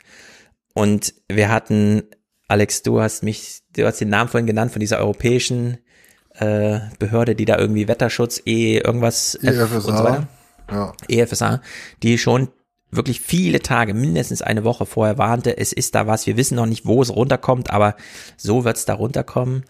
Und wir haben genau das Gegenteil von dieser Corona-Panik bekommen, sondern alle haben gedacht, wie Sven Plöger, campen Sie nicht in dieser Nacht, ja. Fahren Sie nicht raus zum Zelten es wird Überschwemmung geben. Aber was es dann für Überschwemmung gab, ja. Und äh, das ist schon interessant, denn wenn man jetzt überlegt, wir würden das genauso machen wie bei Corona. Also wir haben jetzt gesehen, welchen Schaden es anrichtet und würden jetzt projizieren. Wir würden jetzt Mathematiker einladen, Modellisten, die uns irgendwie hier zeigen, wie ist die Gefährdung Deutschlands. Dann hätten wir dieses Argument, was schon mal in irgendeinem der Texte, den ich mit Wolfgang gelesen habe, äh, eine Rolle spielte, dass man nämlich schon mal durchkalkuliert hat, wie, wer, wie sehr wird der Klimawandel in Deutschland treffen. Und dann hieß es ganz schön stark, denn in Deutschland geht einfach viel kaputt äh, ja, der Klimawandel betrifft jetzt vor allem äh, küstennahe, arme Regionen irgendwo in Afrika und so. Aber äh, wenn es in Deutschland passiert, ist einfach mehr Infrastruktur und hier wird dichter gelebt und hier geht dann sehr viel mehr kaputt. Und es steht doch wirklich in Gefahr, dass man jetzt eine Risikoanalyse macht und äh, feststellt, die Vorbeuge eines nächsten solchen Ereignisses würde 10 Billionen Euro kosten. Das das äh, Problem ist ja auch äh, nicht nur, was die Vorsorge kosten würde, sondern ähm, wenn man sich mal den, die Bodenspekulation anschaut, die Feststellung, hm. was für ein Risiko besteht, das wird, also da glaube ich, da wird, wird der Markt zerschellen. Also ja. äh, wenn plötzlich klar ist, dass in zehn Jahren dieses Gebäude halt platt ist und das komplette Grundstück mhm. überspielt, ähm, was, äh, wem willst du das Ding verkaufen? Genau, äh, das ist ja die große Kalkulation, die Larry Fink da schon für BlackRock jetzt zweimal in Folge in seinem Januarbrief an die Investoren geschrieben hat wenn Sie eine Risikokalkulation machen, bedenken Sie, in 30 Jahren sehen die Küstenzüge anders aus. Und äh, man kann ja, ich weiß nicht genau, wie groß der Immobilienmarkt in Deutschland ist, aber allein an Mietzahlungen äh, sind es ja, also nur die Mietsteigerungen äh, summieren sich ja auf drei Billionen der letzten zehn Jahre. Wir haben also im Bestand äh, so ein paar Nullen da noch dran. Also wir haben es ja echt mit nicht kalkulierbaren und selbst wenn man es durchgerechnet hat, nicht finanzierbaren Problemstellung zu tun. Wenn man wirklich mal politisch rangeht an die Sache und sagt, hier wollen wir aber Vorbeuge schaffen oder im Zweifel irgendwie so Nachsorgefonds oder so aufziehen, um dann irgendwie solche Probleme zu bewältigen. Also in der Hinsicht gigantische Herausforderungen und in dem Maße ist es dann auch verständlich, was ähm, Horst Seehofer hier sagt, nämlich er als Bundesinnenminister möchte damit nichts zu tun haben. Ich möchte keinen Zweifel daran lassen, dass äh, diese föderale Struktur äh, im äh, Bevölkerungs- und Katastrophenschutz richtig ist. Und zwar seit vielen Jahrzehnten. Wir sollten daran nicht rütteln. Zentralismus verbessert hier gar nichts. Aber warum wurde nicht überall zeitig gewarnt? Hier gibt es heute keine genaue Erklärung. Nur so viel. In Nordrhein-Westfalen allein sind 25 Landkreise und kreisfreie Städte vom Hochwasser betroffen. Krisenstäbe, die ich besucht habe, haben bereits bei der Warnung des Deutschen Wetteramtes reagiert, jeweils unterschiedlich jener örtlichen Begebenheiten. Und wir werden das im Nachhinein untersuchen, wo können die Meldewege noch besser werden. Ja, noch besser werden die Meldewege. Kann man Seehofers äh, Spruch hier darauf münzen, äh, dass er Angst davor hat, dass wenn zu viel Ansprüche an den Bund gestellt werden, dass dann der Bundeshaushalt einfach zu sehr in Gefahr ist, weil es dann zu nah rückt. Vorwurfshaltung zum Beispiel, Finanzierungswünsche. Also das, das Kompetenzzentrum, das wird ja auch einiges kosten wahrscheinlich und mhm. ähm, hat ja anscheinend ähm, Seehofer mit dann auch verlauten lassen. Also ich, ich weiß nicht, ob das, äh, ob das da so tatsächlich so eine Sache ist. Vielleicht ist es eher so auch, also wenn der Bund viel macht, dann ist Bayern halt auch wieder äh, ein bisschen beschnitten in den Kompetenzen. Das, äh, das könnte ich mir eher vorstellen bei, ja. bei Seehofer, auch wenn er jetzt auf der, auf der Bundesebene ist. Mhm. Ähm, also, aber tatsächlich aus welchen Gründen auch immer, ich gehe da vollkommen mit. Also ich finde, dass diese dezentrale Struktur hat mhm. die Pandemie eigentlich auch relativ gut gemanagt. Ähm, also wenn ich mit irgendwas unzufrieden war, eigentlich immer mit der, mit der Ebene darüber oder ganz oben. Ähm, von daher hätte ich jetzt keinen Lerneffekt gehabt, dass wir jetzt unbedingt eine Zentralisierung benötigen. Mhm. Nicht in der Sache inhaltlich sachlich Kompetenz, ne? Ja. aber Finanzierung. Denn ja. der Bund kann sich ja dann doch anders verschulden und finanzieren als Städte oder Landkreise. Die müssen immer in Bittstellerhaltung gehen. Der Bund kann einfach sagen, Bundestag entscheidet, wir gehen ins Defizit. Das können die ja nicht so leicht. In der Hinsicht müsste man hier so eine zweitgleisige Sache aufziehen, mit der wahrscheinlich auch Bayern einverstanden wäre. Ja, also inhaltlich bleibt jede Kompetenz auch der Vorbeuge in den Ländern, aber wenn es dann zum Katastrophenfall, also spätestens dann, wenn es dazu kommt, ähm, also muss der Bund einfach zahlen, weil der ja jetzt auch. Ne? Ja, also es, es ist natürlich die Frage, ähm, ob man das eine von dem anderen trennen kann, aber grundsätzlich wäre ich ohnehin dafür, dass man, dass man Kommunen äh, vernünftig finanziell ausstattet, dass sie nicht nur irgendwie Fördermittel bekommen, damit man beispielsweise die Brücke einmal saniert, sondern mhm. tatsächlich auch äh, sinnvolle Dinge einfach unterhalten kann. Und ich glaube, dass, äh, dass die kommunale Finanzierung wirklich, äh, ja, also das ist tatsächlich dann dafür da, dass, damit der Bund entlastet wird. Also ähm, falls es der eine oder andere nicht weiß, also ähm, ein wesentlicher Teil der ähm, der ähm, des Arbeitslosengeldes, äh, Wohngeld etc. wird durch die Kommunen gestemmt. Und mhm. ähm, das heißt, Kommunen, denen es wirtschaftlich nicht gut geht, haben dann noch weniger. Und ja. äh, Kommunen, denen es gut geht, die bekommen halt äh, auch relativ viel Gewerbeeinnahmen, wobei der, der Bund, glaube ich, nochmal 18 Prozent davon auch mit, nach, äh, mit nach mhm. Berlin nimmt. Also ähm, die ganze Kommunalfinanzen, die sind grundsätzlich, müssen die anders strukturiert sein. Ähm, ob man ja. das jetzt sagt, damit der Bund das macht, bekommt er die und die Kompetenz, ähm, fände ich den, den falschen Ansatz. Also ähm, ja, das Problem ist einfach, dass die, die, Kom die Kommunen schlecht finanziert sind. Ja, also bin mir nicht so sicher, ob man es, ähm, also deine Vorsicht, ähm, klar, so ein bisschen Einkommensteuer sickert dann runter, Gewerbesteuer so ein bisschen nach oben, aber irgendwo äh, hat man ja so eine äh, schon jetzt sehr krasse ungleiche äh, Kommunenfinanzierung. Es ist halt einfach die Frage, hast du das Testgelände von Porsche auf deinem Gelände? Ja, dann kassierst du halt 30.000 pro Einwohner pro Jahr äh, Gewerbesteuer, ja. ja, also dann Weißeritz oder so, wie das heißt, keine Ahnung.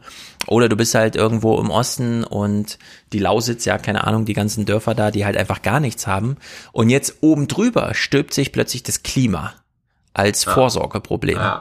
Was wieder in, so wie du schon bei der Einnahme eine un, also krasse Ungleichheit hast, nochmal in der Ausgabenseite eine krasse Ungleichheit hast, nur wiederum anders verteilt. Diesmal sind es halt wirklich die hochattraktiven bayerischen Gebirgslagen, ja, Mittelgebirge, Eifel und so weiter. Gut, die Eifel ist jetzt nicht so ein Top-Hotspot, aber touristisch ja doch interessant äh, wo du dann plötzlich ähm, doch mal anders bauen musst. Und zwar wirklich substanziell anders. Und wo auch nicht mehr die privaten Versicherer einspringen, sondern wenn du da einen touristischen Hotspot erhalten willst, brauchst du halt einen Sachaufwandsträger, wie man so schön sagt, der das auch einfach mal macht. Also abseits von Marktregeln, weil das würde niemand finanzieren.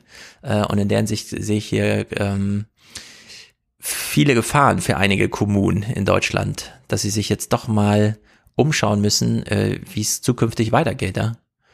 Bis jetzt konnte man Hotels einfach bauen. Da war halt einfach klar, ja gut, so wird's gemacht. Äh, demnächst rückt jetzt sowieso das Bauen auch ins Klima, in die Klimapolitik und nicht nur das Betreiben von Gebäuden. Das ist ja auch nochmal ein großer Wandel, der da ein. Also wie geht man da mit CO2 während der Bauphase um und so weiter. Und diese Gefahrenabwehr, also äh, ich glaube, dass Deutschland jetzt mal gesehen hat, was auf deutschem Grund und Boden so möglich ist an Schaden.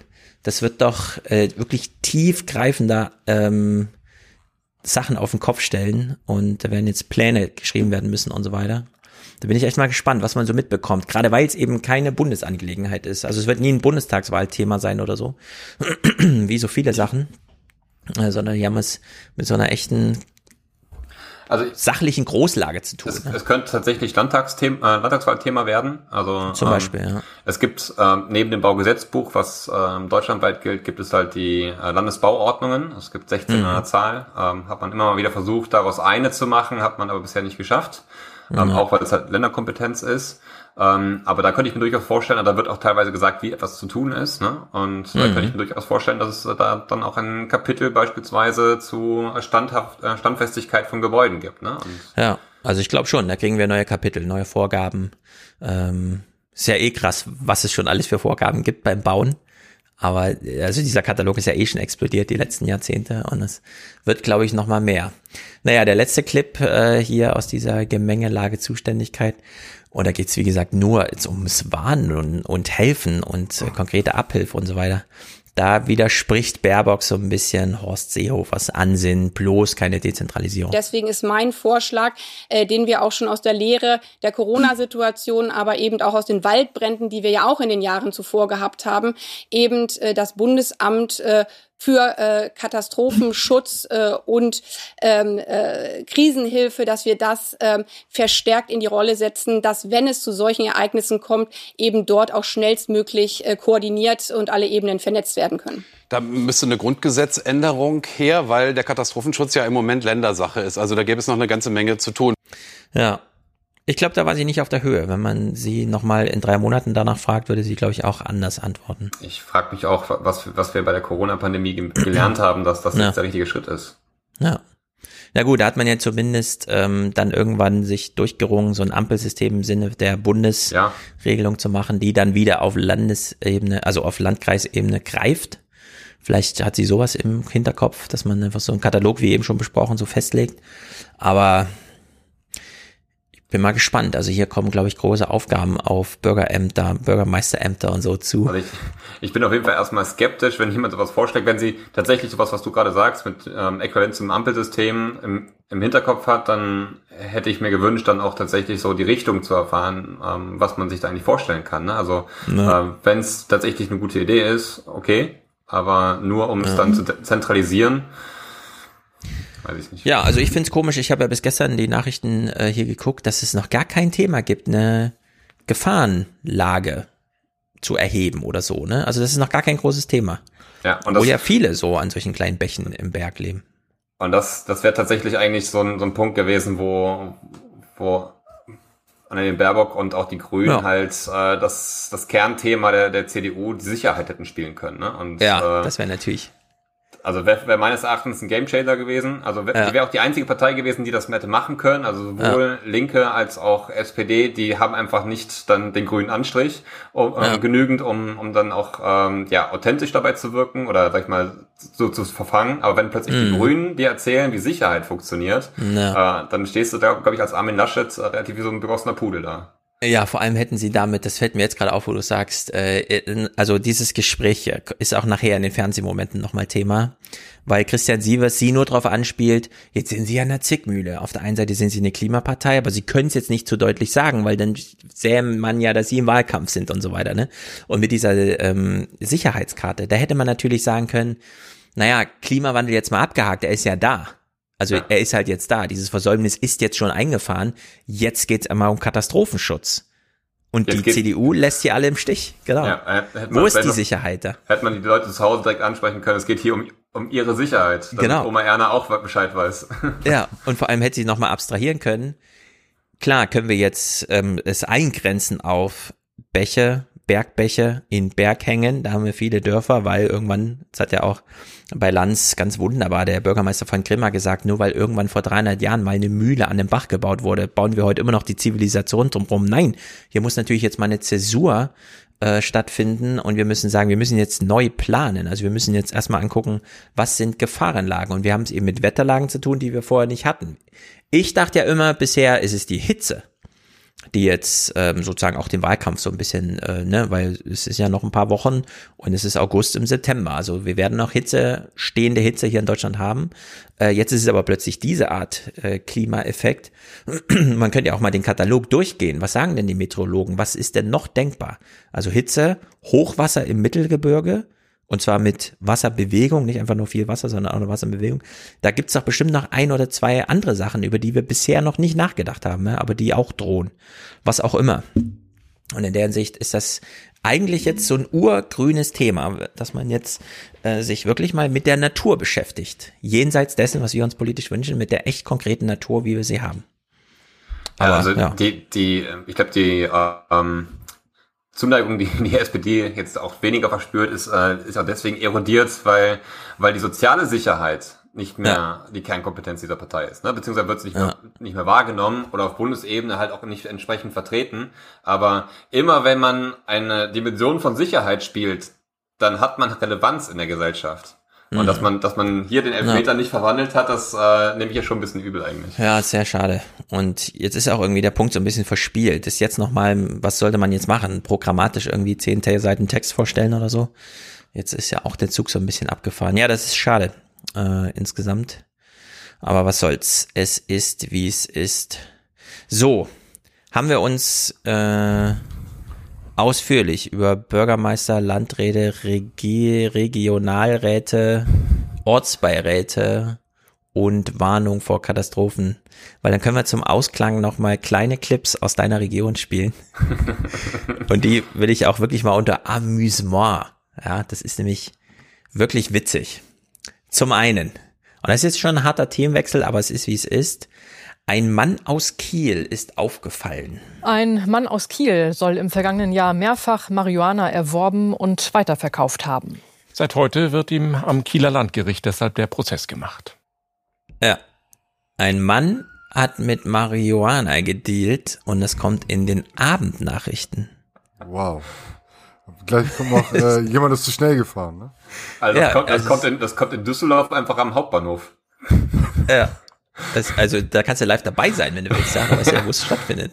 Ja, ich kannst du jeden Tag machen, ne? Also man muss allerdings sagen, bei ihm geht's hier irgendwie um Einnahmen von 240.000 Euro. Also er scheint irgendwie so die Spinne im Netz gewesen zu sein. Ja, er muss, er muss ja irgendwie auch die Miete bezahlen. Genau. Themeneröffnung, äh, Sendungseröffnung. Wir, äh, wir erleben jetzt eine Sendungseröffnung und wir hören mal, wie viele Leute betroffen sind. Und danach erkläre ich euch mal oder spiegel ich das mal mit Frankfurt. Guten Abend. Für die Entschärfung der Fliegerbomben aus dem Zweiten Weltkrieg mussten rund 2800 Menschen für mehrere Stunden ihre Wohnungen und Häuser verlassen.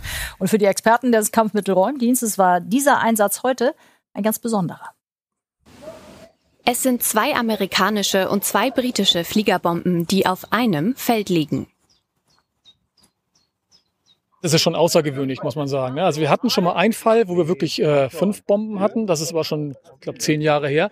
Ja, in Frankfurt wurden letztes Jahr so viele Fliegerbomben entschärft, dass es einem irgendwann schon langweilig wurde und irgendwann haben nur noch die Nachbarn geschrieben, äh, wir müssen hier raus, äh, betroffen sind 45.000 Leute, die Messehallen sind eröffnet, um da zu übernachten. Das war nirgendwo Thema, man hat es einfach nicht erfahren, außer halt ne, so, ah ja, echt, na dann kommt zu uns, wir haben ja noch ein paar Betten frei. ich stelle also, mir jetzt gerade, ich stelle mir die Frage, die sind doch mitten auf dem Feld, also was, wie, was für eine Kraft hat so eine Fliegerbombe, dass da irgendwie im Umkreis die Leute irgendwie ja, raus irgendwo leben da noch 2800 Leute, die weg mussten. Ich verstehe es auch nicht so ganz.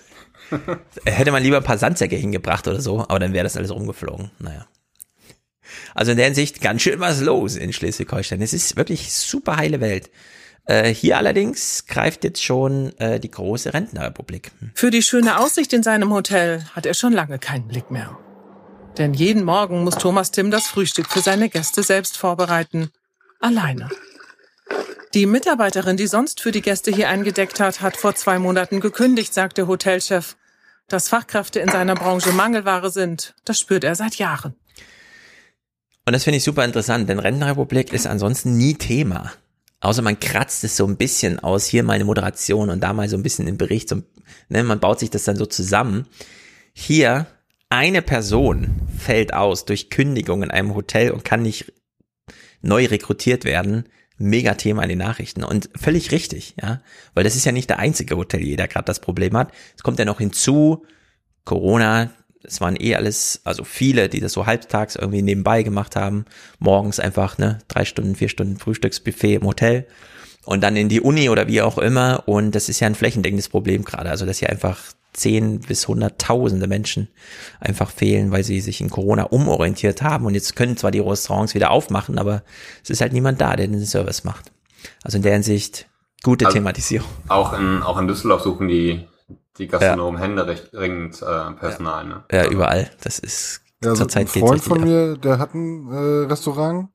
Er hat es aber hingekriegt. Also er hat jetzt äh, hat halt auch jetzt expandiert. Dadurch braucht er immer noch viel mehr Leute. Ich glaube zehn Leute oder so.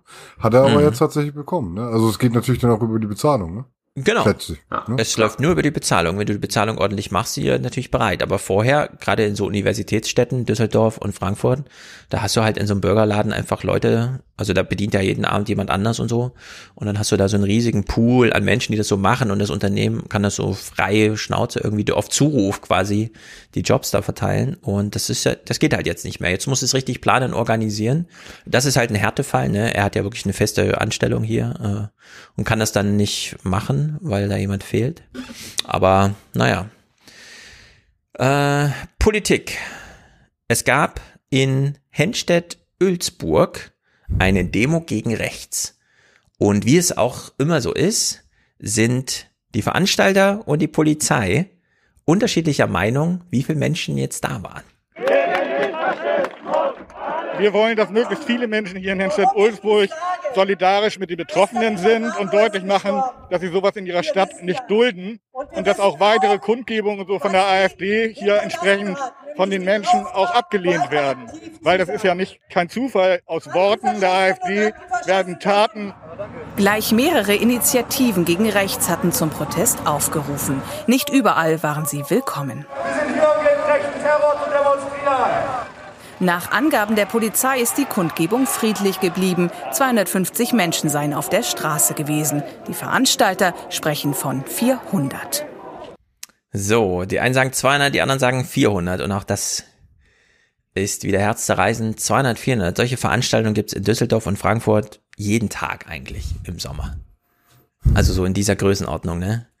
Und also. niemals ist das Thema. Du kannst in Frankfurt durch die Stadt fahren, die ganze Stadt ist dicht, weil irgendeine Demo ist, deine Straßenbahn fährt nicht weiter, nichts geschieht. Und du findest nicht raus, was da, weil niemand darüber reportiert. Nirgendwo. Also es gibt kein Text und null. Du kannst es so an Fahren irgendwie so sehen oder rumfragen, weißt du was? Und dann hört man es vielleicht so ein bisschen, aber das äh, wird einfach nicht dokumentiert. Und hier hat man äh, so eine schöne Demo gegen rechts und zack ist das Fernsehen da. Wir hatten Völlig heute, richtig. Wir hatten heute auch eine schöne Demo. Ähm, die äh, Querdenker, die demonstrieren hm. immer bei uns. Ähm, heute waren es sieben Autos in einer Kolonne. ja, das ist einfach mega. Die Querdenker haben so richtig Zulauf.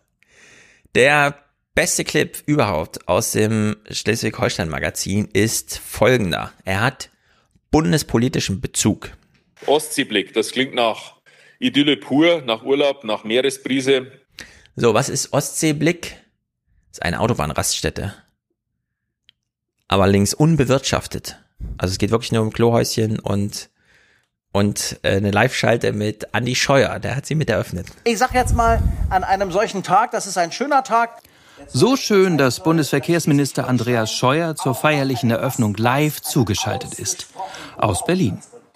Unbewirtschaftete Rastanlagen verbinden äh, viele eher mit Benzingeruch statt mit Brise. Und äh, wir wollen aber, dass das Verweilen sich verbessert. Und äh, hier wird Zukunft gemacht, sicherer, sauberer, moderner. Zum Rastplatz Ostseeblick gehören nun neben den modernisierten Sanitäreinrichtungen Outdoor-Fitnessgeräte, ein Kinderspielplatz und eine Hundeauslauffläche. Und Ruhesessel. Das ist einfach super. Da kannst du nämlich auf den Hügel gehen, dann steht da oben so ein Holzsessel, kannst dich draufsetzen und du siehst dann wirklich die Ostsee. Kannst über und du kannst dich sogar drehen mit dem, mit dem und drehen, falls du lieber das Inland sehen möchtest. Ja. Ähm, ja. ja, könnte, könnte man alles einpacken und dann in die Städte. Ja. Weil da braucht es ungefähr, ungefähr niemand. Ach na ja, komm. Warum also, nicht? Ich finde es ich find's so ein bisschen gefühlsschwanger, wenn er sagt, hier wird Zukunft gemacht. Hm. Ja, also ich finde es einfach, äh, so muss das sein. Äh, es ist völlig zu Recht, dass Andi Scheuer dazugeschaltet ist, denn er braucht auch mal Entspannung von seinen ja. Härten, den Härten in seinem Job, ja. den er da immer durchleiden muss. Vermutlich hat er da den Fokus gelegt einfach und deswegen ist das andere nicht ganz so gut gelaufen. Ja, also in der Hinsicht, ich ähm, bin ja auch schon in Aufbruchstimmung. Die Kinder haben ihre Koffer schon gepackt für Texel und so. Und vielleicht sollte man einfach mehr Schleswig-Holstein-Magazin gucken, um auch schon mal in so eine Stimmung zu kommen. Und äh, es ist auch trotzdem immer wieder krass, finde ich, wie groß so der Unterschied ist zwischen diesen urbanen Zentren, wo du immer nicht so genau weißt, was passiert denn hier eigentlich und im Zweifel ist immer irgendwas mega bescheuertes und auf dem Land, äh, also gerade jetzt äh, bei euch da im Norden, wo es dann doch super geruhsam zugeht, wo Daniel Günther auch immer mal wieder so ein bisschen Vernunft, ja, selbst für die CDU, also in die CDU hinein schafft es ja manchmal dann doch so vernünftige Signale gegen März, vernünftiger Umgang mit Corona-Gefahren und so weiter, so ein paar Signale zu setzen und die ganzen aufgeregten Wiesbadener und Mainzer und Düsseldorfer, also mal die Hauptstädte zu nennen, so ein bisschen runterzukochen. Ja? In der Hinsicht brauchen wir eigentlich mehr Land in Deutschland. Also mehr ländlichen ähm, Gemütszustand, würde ich sagen. Du hast doch alle Schleswig-Holstein-Magazine geguckt. Ging es einmal irgendwie um Klimawandel? Haben die irgendwann nee. mal was? Nee, ne? Also nicht äh, als eigenes Thema, sondern nur, nee, nicht mal, wenn es jetzt Überschwemmung beim Optiker war oder so. Also, also das ist halt, ne? Also es ist ja eigentlich Thema und man berichtet über Überschwemmung, aber ja. kriegt da nicht den, den Zugang dazu, ne? Ja, das ist auch, ähm, ich bin mal gespannt. Äh, Corona verschwindet ja spätestens nächsten Frühling. Und gleichzeitig haben aber sehr viele Medienhäuser jetzt erfahren, wie weit sie es treiben können mit Wissenschaft. Also Drostens Podcast zum Beispiel, das war ja nun wirklich also nicht einfach nur der erfolgreichste, sondern der mit Abstand erfolgreichste Podcast, den es jemals so in Deutschland gab. Äh, und dann hast du gleichzeitig Kikole hinten dran mit so einer krassen Spannbreite aufgemacht. Auf der einen Seite diese Vorlesung, Virologie und dann diese Handreichung an Oma Erna, die zum 50. Mal dieselbe Frage stellt und Kikole antwortet ganz ehrlich, trocken, ausgeglichen und verständlich, was das jetzt für sie bedeutet und so. Und in dieser Spannbreite zwischen Wissenschaft und Wissenschaftskommunikation zu einem wichtigen Thema, das alle betrifft, äh, das kann man ja einfach adaptieren auf viele andere Themen, wie zum Beispiel Klimawandel. Äh, den kann man ja wahnsinnig interessant machen. Wenn man bei der Landwirtschaft anfängt, dann dieses riesige Thema gesund leben, Planet schützen, ja, was ja wirklich Hand in Hand geht, äh, wo du dieses ganze Ernährungsthema, das kennen wir ja aus dem Buchmarkt, da mit Charme immer noch Top 100 und so weiter. Ja, nach so vielen Jahren, Millionen Auflage in alle Sprachen der Welt übersetzt, diese medizinischen Bücher, die es hier in Deutschland gibt. Und in der Hinsicht bin ich mal sehr gespannt, wie es nach Corona, also wenn wirklich klar ist, dieser Corona-Winter ist jetzt auch nochmal überstanden und es ist, droht jetzt wirklich keine große Gefahr mehr. Und die letzten, die sich dann nicht impfen lassen oder nicht geimpft werden können, werden halt äh, dann so weit eingehegt in so ein Gespräch irgendwie allgemein, dass man es, okay, ja. So, und das, dann werden die auf Themensuche sein. Und äh, ich nehme mal an, dass diese Überschwemmung da in der Eifel und NRW nicht das letzte große Klimathema ist, dass sich dann wirklich reinpresst, einfach, wo man nicht drum rumkommt und was auch wirklich alle interessiert, sondern dass es da einfach Wege gibt, es aufzubereiten, ne? Dass sich, dass, dass die ARD sich jetzt gegen Klima vor acht entschieden hat, finde ich, ist ein grandioser Fehler, aber äh, öffnet sozusagen die Räume für alle möglichen journalistischen Versuche, äh, das eben anders zu machen. Also in der Sicht, mal gucken, kommt man auch in Schleswig-Holstein im Fernsehen, glaube ich, nicht mehr lange um Klima drumherum, obwohl die Ostsee noch ein so ruhiges Gewässer ist. Aber auch da werden irgendwann Temperaturrekorde fallen und dann werden sich irgendwelche Algen oder was auch immer. Ja. Also irgendwas ist immer los da beim Klima. Man muss es nur so aufbereiten, dass die Leute halt wirklich was damit anfangen können. Ich habe es jetzt auf Texel letztes Jahr mal erlebt. Da war ein Tag so richtig algenverseucht, das ganze Wasser. Es hat überhaupt null Spaß gemacht. Die wurden irgendwo losgerissen, schwebten dann so im Wasser und schlugen immer auf, äh, auf den Sand auf. Also es war einfach alles eklig. So, und es war aber nur ein Tag, so irgendwie so eine Wetterlage, keine Ahnung, und danach war es weg und dann am nächsten Tag war der Strand aufgeräumt und alles wieder gut. Und wenn sich sowas häuft, ja, dann will man wirklich wissen, warum kann ich jetzt nicht zum Meer? Warum muss ich im Vorfeld schon damit rechnen, wenn ich zwei Wochen ans Meer fahre, dass es da nur die Hälfte der Tage strandfähig ist und so. Und da bin ich mal gespannt, was das Klima noch für uns so bereithält. Naja. In Düsseldorf wird es bestimmt auch ein großes Thema, oder? Was hat der Regen eigentlich bei euch so angerichtet? Gibt es irgendwelche materiellen? Ja, es gibt es äh, den Stadtteil Düsseldorf-Gerresheim. Ähm, Mhm. Den hat's schon getroffen, weil der auch in der Senke liegt. Mhm. Und ähm, ja, da, da also größtenteils ähm, hatten die Leute Glück und es sind nur Keller über, überflutet, aber teilweise halt auch ähm, ja, Erdgeschosse. Und da gibt's noch eine kleine Gein äh, Kleingartensiedlung, die teilweise auch zum Wohnen genutzt wird. Die hat's richtig hart getroffen. Also da war Mhm. auch durchaus ein Meter hoch Wasser drin. Ähm, ja, aber also was man eigentlich wahrnimmt, ist die Solidarität zwischen äh, unter den äh, in der Bevölkerung einfach. Also es ist die Geschichte, die wesentlich mehr erzählt wird ähm, als Ja. die Schäden, die dort entstanden sind, weil das ist im Gegensatz zu den anderen Bildern marginal. Ne? Also das sind Ja. Einzelschicksale, wo geholfen werden muss, ja, aber das hat nichts mit Aweiler beispielsweise zu tun.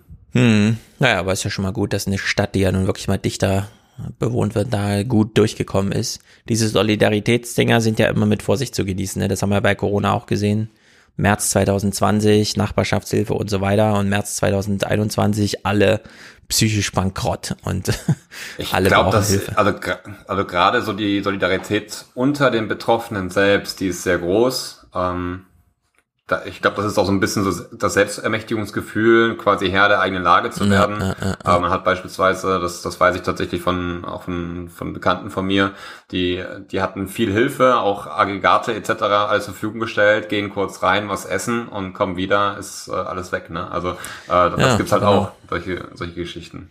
Ja, also Plündereien, die Plündereien und äh, was die Querdenker da treiben, ja, das ist eh nochmal ein Thema für sich. Sehr gut. Wann ist deine Wahl? Äh, wir gehen natürlich davon aus, dass du Bürgermeister von Lansch. Lensahn. Lensahn. Ah, Mensch. Äh, ist mit dem Bundestag, äh, mit der Bundestagswahl zusammen. Ah, also sehr hohe Wahlbeteiligung. Alle 5000 gehen. Ja, genau, es ist halt für mich sehr gut, ne, weil das äh, eher Jüngere dann natürlich auch wählen. Hm, Genau. Also, Ja, wie alt ist denn die Konkurrenz so? ähm, Sehr viel älter? Nee, es geht. Äh, Ah. Ich glaube so Mitte 40 Hm. sind die beide. Ja. Der eine ein bisschen jünger. Aber ich, ich bin halt sehr, also ich bin derjenige, der hier sehr bekannt ist. Ne? Also der eine kommt von ganz, äh, von aus Lübeck, Mhm. hat eigentlich so gar keinen Bezug zu Lensahn. Also der Verwaltungsmensch dann. Ja, ja, ja, tatsächlich ja, aber ich habe schon gehört, dass der ist auch nicht gerade so die Führungsperson äh, Persönlichkeit ist. Aber das ist halt auch nur, man hört das von manchen, ne? Ähm, und der Gar nichts Schlechtes ist, über die Konkurrenten, das werden ja dann die anderen so sagen. und der andere ist tatsächlich schon sehr lange in der Verwaltung hier im, äh, im Nachbaramt. Wobei Ja. ich mir da immer frage, der ist auch schon sechs Jahre Büroleiter, warum er jetzt sich entscheidet, äh, das aufzugeben. Ne? Also, Mhm.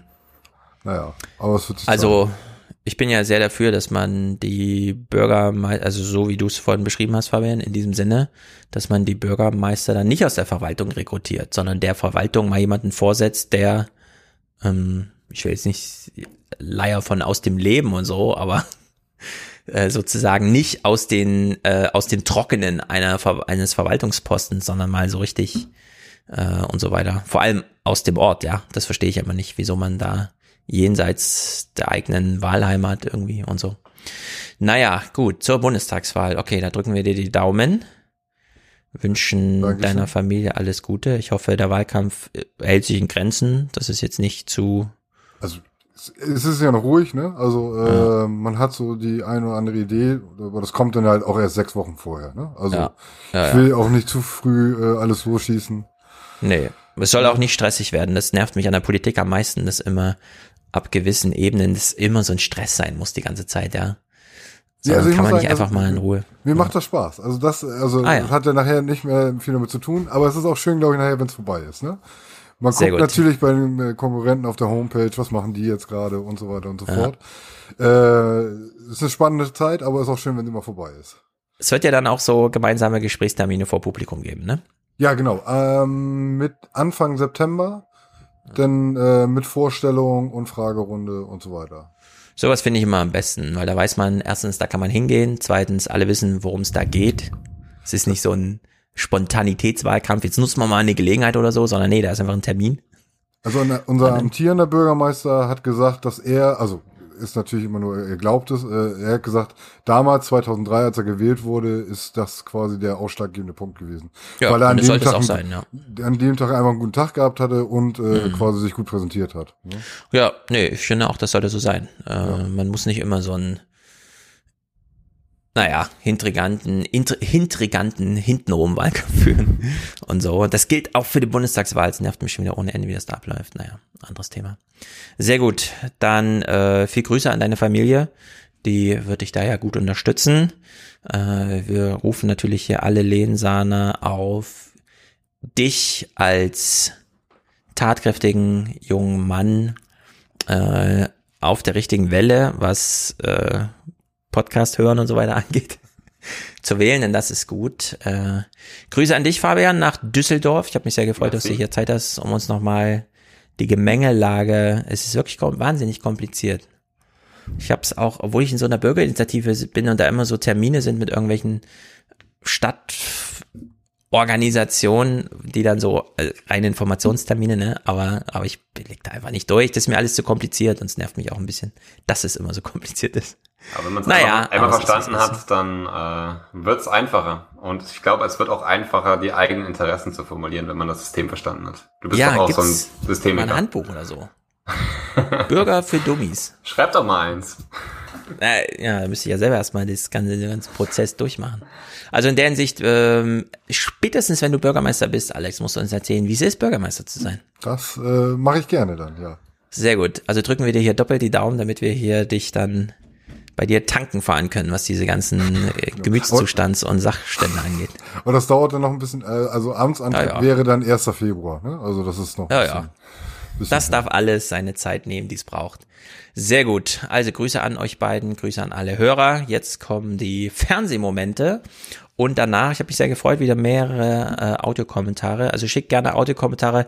Lasst euch wirklich von allem triggern. Ich glaube, es ist Eva, die heute nochmal Spelling Bee. Ich habe ja mit Thomas das amerikanische, wie sie dann nochmal die erste afroamerikanische Schülerin, die den Buchstabierwettbewerb und dann fiel ihr auf, ah, ich habe doch da mal so einen Film gesehen oder ein Buch gelesen und so weiter. Also äh, es sind wirklich jede Inspirationen willkommen, um Audiokommentare zu schreiben. Ansonsten tut's mir sehr leid, dass der Stream heute das allererste Mal zweimal abgebrochen ist, aber so ist es. Das bei YouTube und so, das ist immer nur das Recording. Montag ist der Podcast immer fertig. Also in der Hinsicht alles kein Problem, solche technischen Sachen. Gut.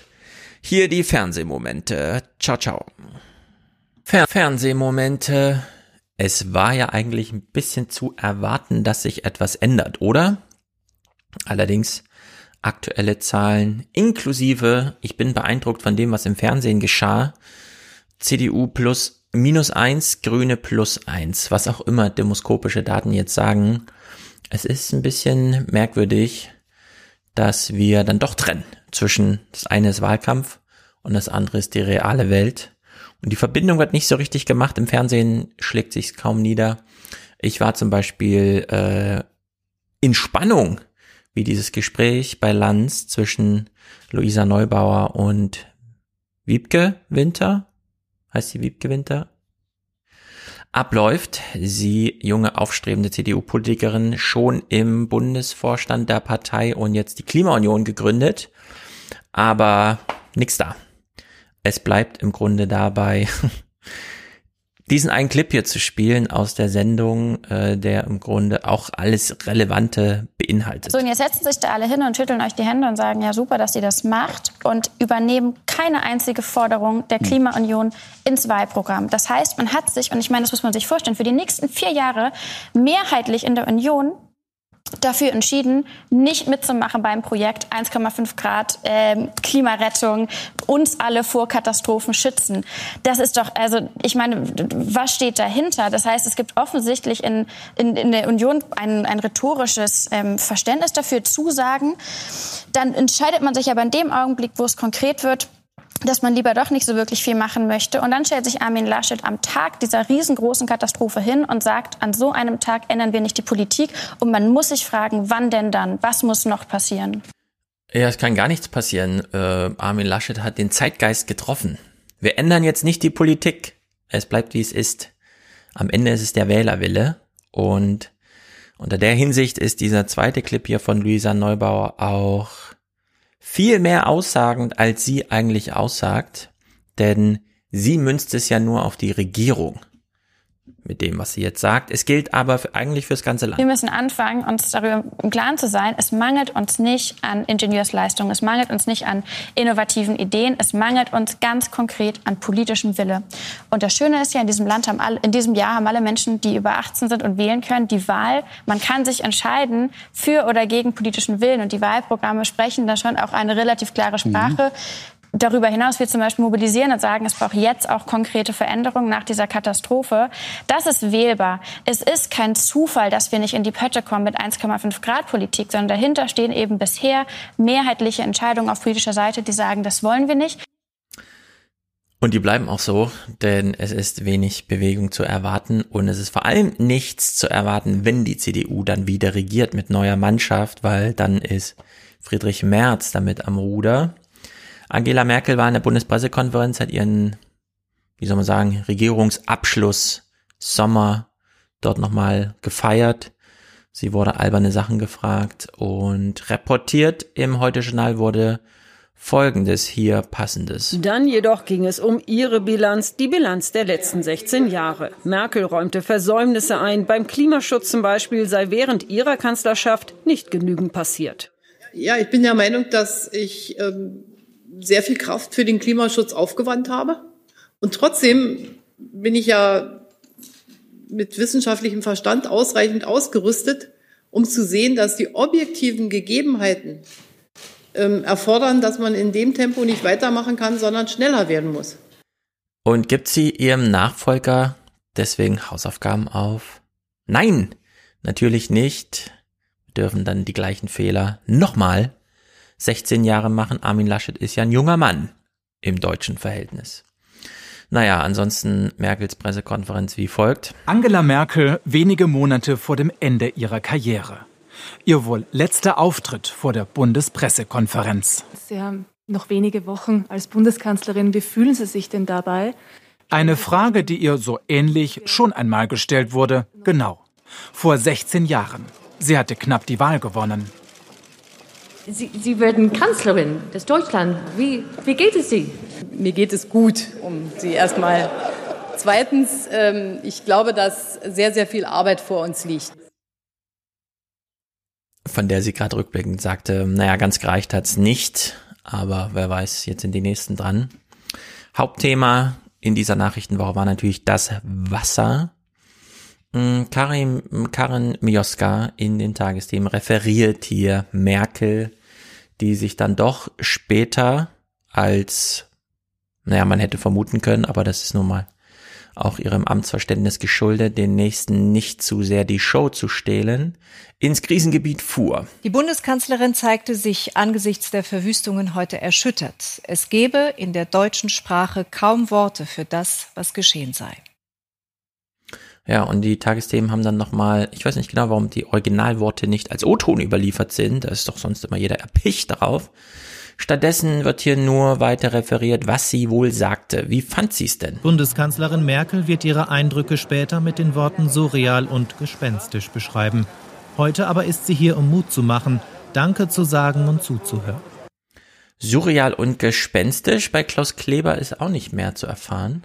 Mit den Wasserfluten kam sofort ja auch eine Flut von Bildern und Informationen aus den betroffenen Gebieten.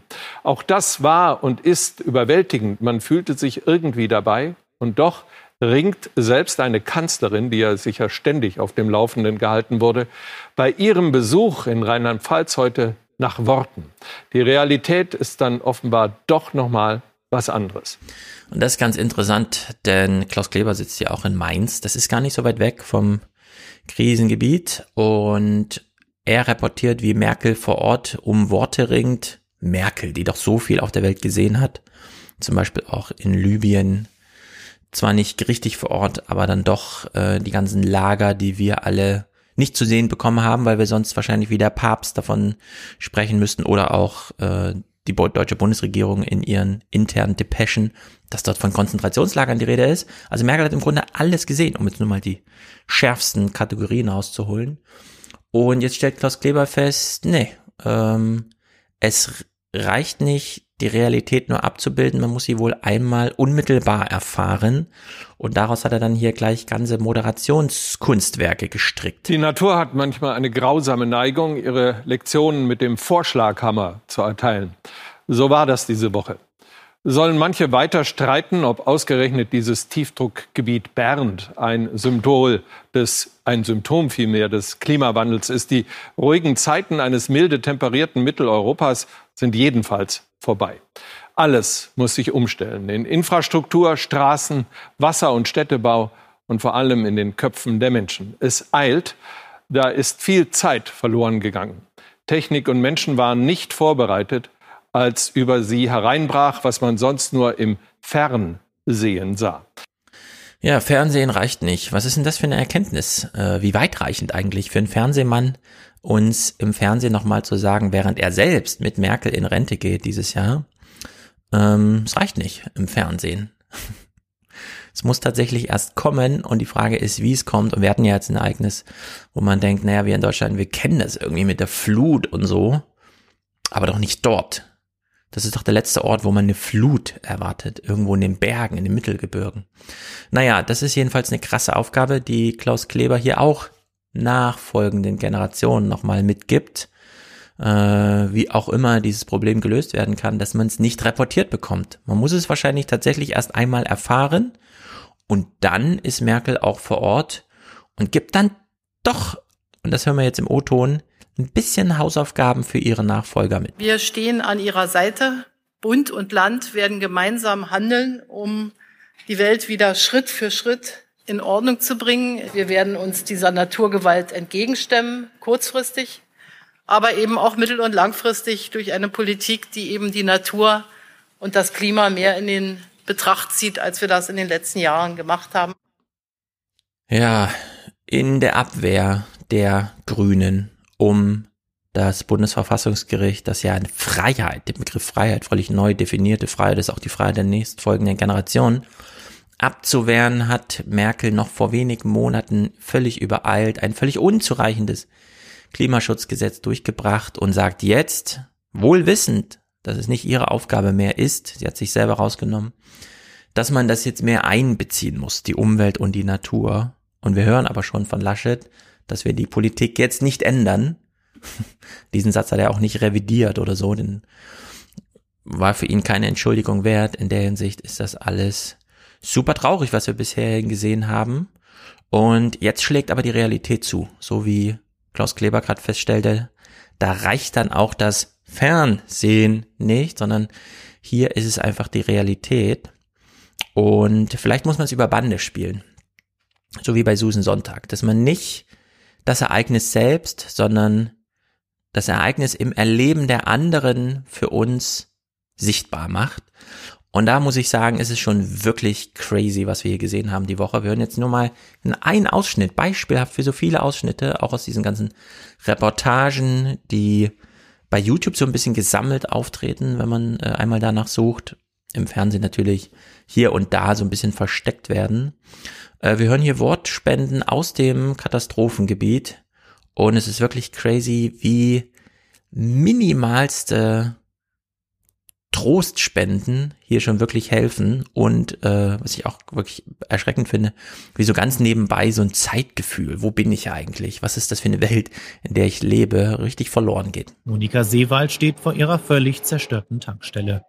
In der Flutnacht erzählt sie, musste sich ihre Familie auf ein Hausdach retten. Zwölf Stunden dauerte es, ehe sie von Helfern mit einem Hubschrauber ausgeflogen wurden. Und dann habe ich ihn gefragt, darf ich mich anzukuscheln? Und das hat er mir dann auch erlaubt. Meine Schuhe hatte ich dann noch verloren.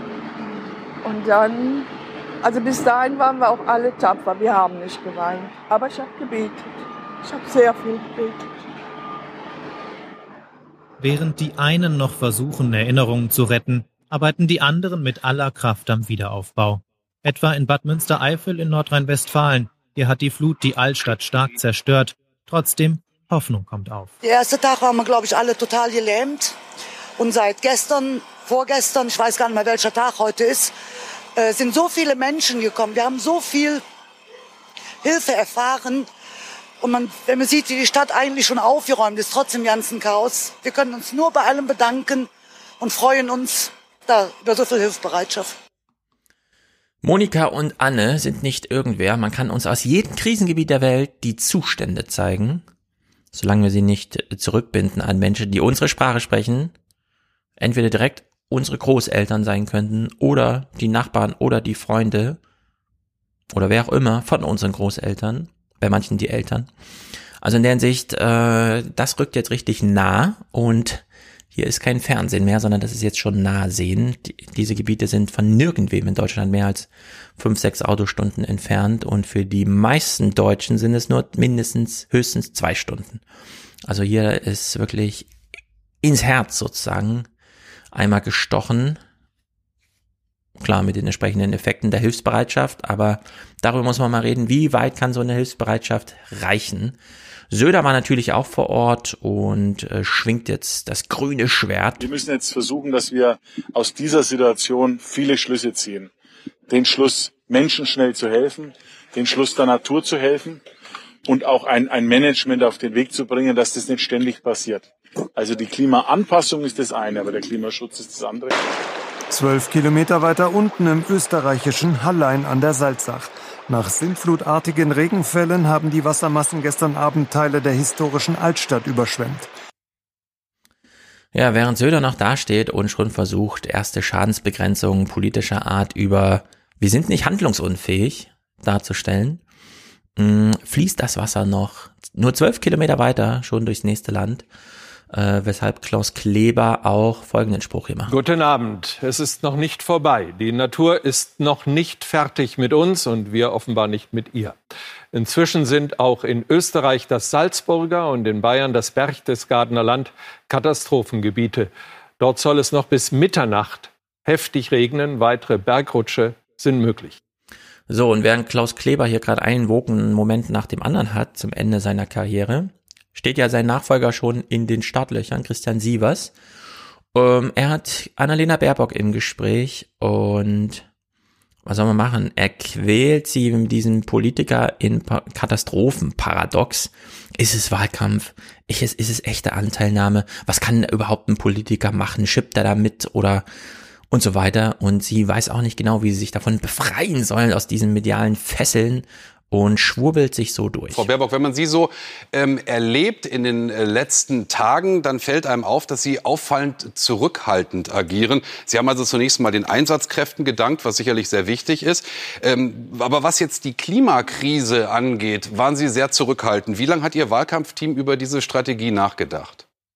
Naja, in dem Moment, wo ich diese erschreckenden Bilder gesehen habe und vor allen Dingen, wo immer deutlicher geworden ist, äh, dass über Tage äh, Menschen auf ihren Dächern verharrt haben, Familien, die äh, jede Stunde gebankt haben, dass entweder endlich der Rettungshubschrauber gekommen ist, da denke ich nicht über Wahlkampfstrategie nach, sondern da war bei mir wichtig, darüber nachzudenken. Und deswegen bin ich dann auch vor Ort gerade zu den Hilfskräften gereist, ganz ohne Medienbegleitung, zu sagen, was können wir aus dieser Katastrophe lernen, weil das ist jetzt keine Parteipolitik politische Frage, sondern das ist eine nationale Frage, wie wir uns in Zukunft besser gegen solche Extremwetterereignisse wappnen, die auch Auswirkungen der Klimakrise sind. Und deswegen gehören unterschiedliche Aspekte zusammen. Katastrophenschutz, Vorsorge gerade für Kommunen und Städte, sich besser zu wappnen mit Blick auf Klimaanpassung und verstärkte Klimaschutzmaßnahmen. Und all diese drei Bereiche, so komplex und so teuer es ist, die müssen wir jetzt gemeinsam als Frau Land Baerbock, angehen. ich verstehe, dass Sie da so ein bisschen in der Zwickmühle sind. Auf der einen Seite jetzt nicht wirken wollen, als würden Sie Wahlkampf machen, solange die Menschen noch bangen und gerade anfangen, erst aufzuräumen. Auf der anderen Seite ist Klimaschutz natürlich äh, ein äh, Wahlkampfthema von Ihnen und Sie sind im Wahlkampf. Also wie wollen Sie aus dieser Zwickmühle rauskommen? Indem wir ehrliche Politik machen, ob nun Wahlkampf ist oder ob nun kein Wahlkampf ist. Es ist mir jetzt ehrlich gesagt ziemlich egal, wer gerade wo in welchem Bundesland regiert. Was für eine freche, dumme und auch rücksichtslose Art, Fragen zu stellen, denn Christian Sievers nimmt uns Publikum, uns Zuschauer, die wir ein Interesse daran haben, erstens was ist vor Ort passiert und zweitens, wie sieht materielle Hilfe und Abwehr von solchen Gefahren aus? Einfach so als Spielmasse für so einen politischen Horse Race Scheiß mit rein, den er hier für sich selbst produziert um dann wieder das Schulterklopfen, ah, da hat sie aber und so weiter. Und ich will nochmal diese, diese Frage von ihm hören und dann mal einen Alternativvorschlag für eine Antwort von Baerbock vorschlagen. Frau Baerbock, wenn man Sie so ähm, erlebt in den äh, letzten Tagen, dann fällt einem auf, dass Sie auffallend zurückhaltend agieren. Sie haben also zunächst mal den Einsatzkräften gedankt, was sicherlich sehr wichtig ist. Ähm, aber was jetzt die Klimakrise angeht, waren Sie sehr zurückhaltend. Wie lange hat Ihr Wahlkampfteam über diese Strategie nachgedacht? Und da freut er sich über seine gute Antwort. Wie lange haben Sie da an der Strategie gearbeitet? Und da hätte sie sagen können, Herr Sievers, Ihr Chefe, der erste Sprecher des heute schon als Klaus Kleber hat gestern an, die, an Ihrer Stelle hier gesagt, manchmal reicht Fernsehen nicht.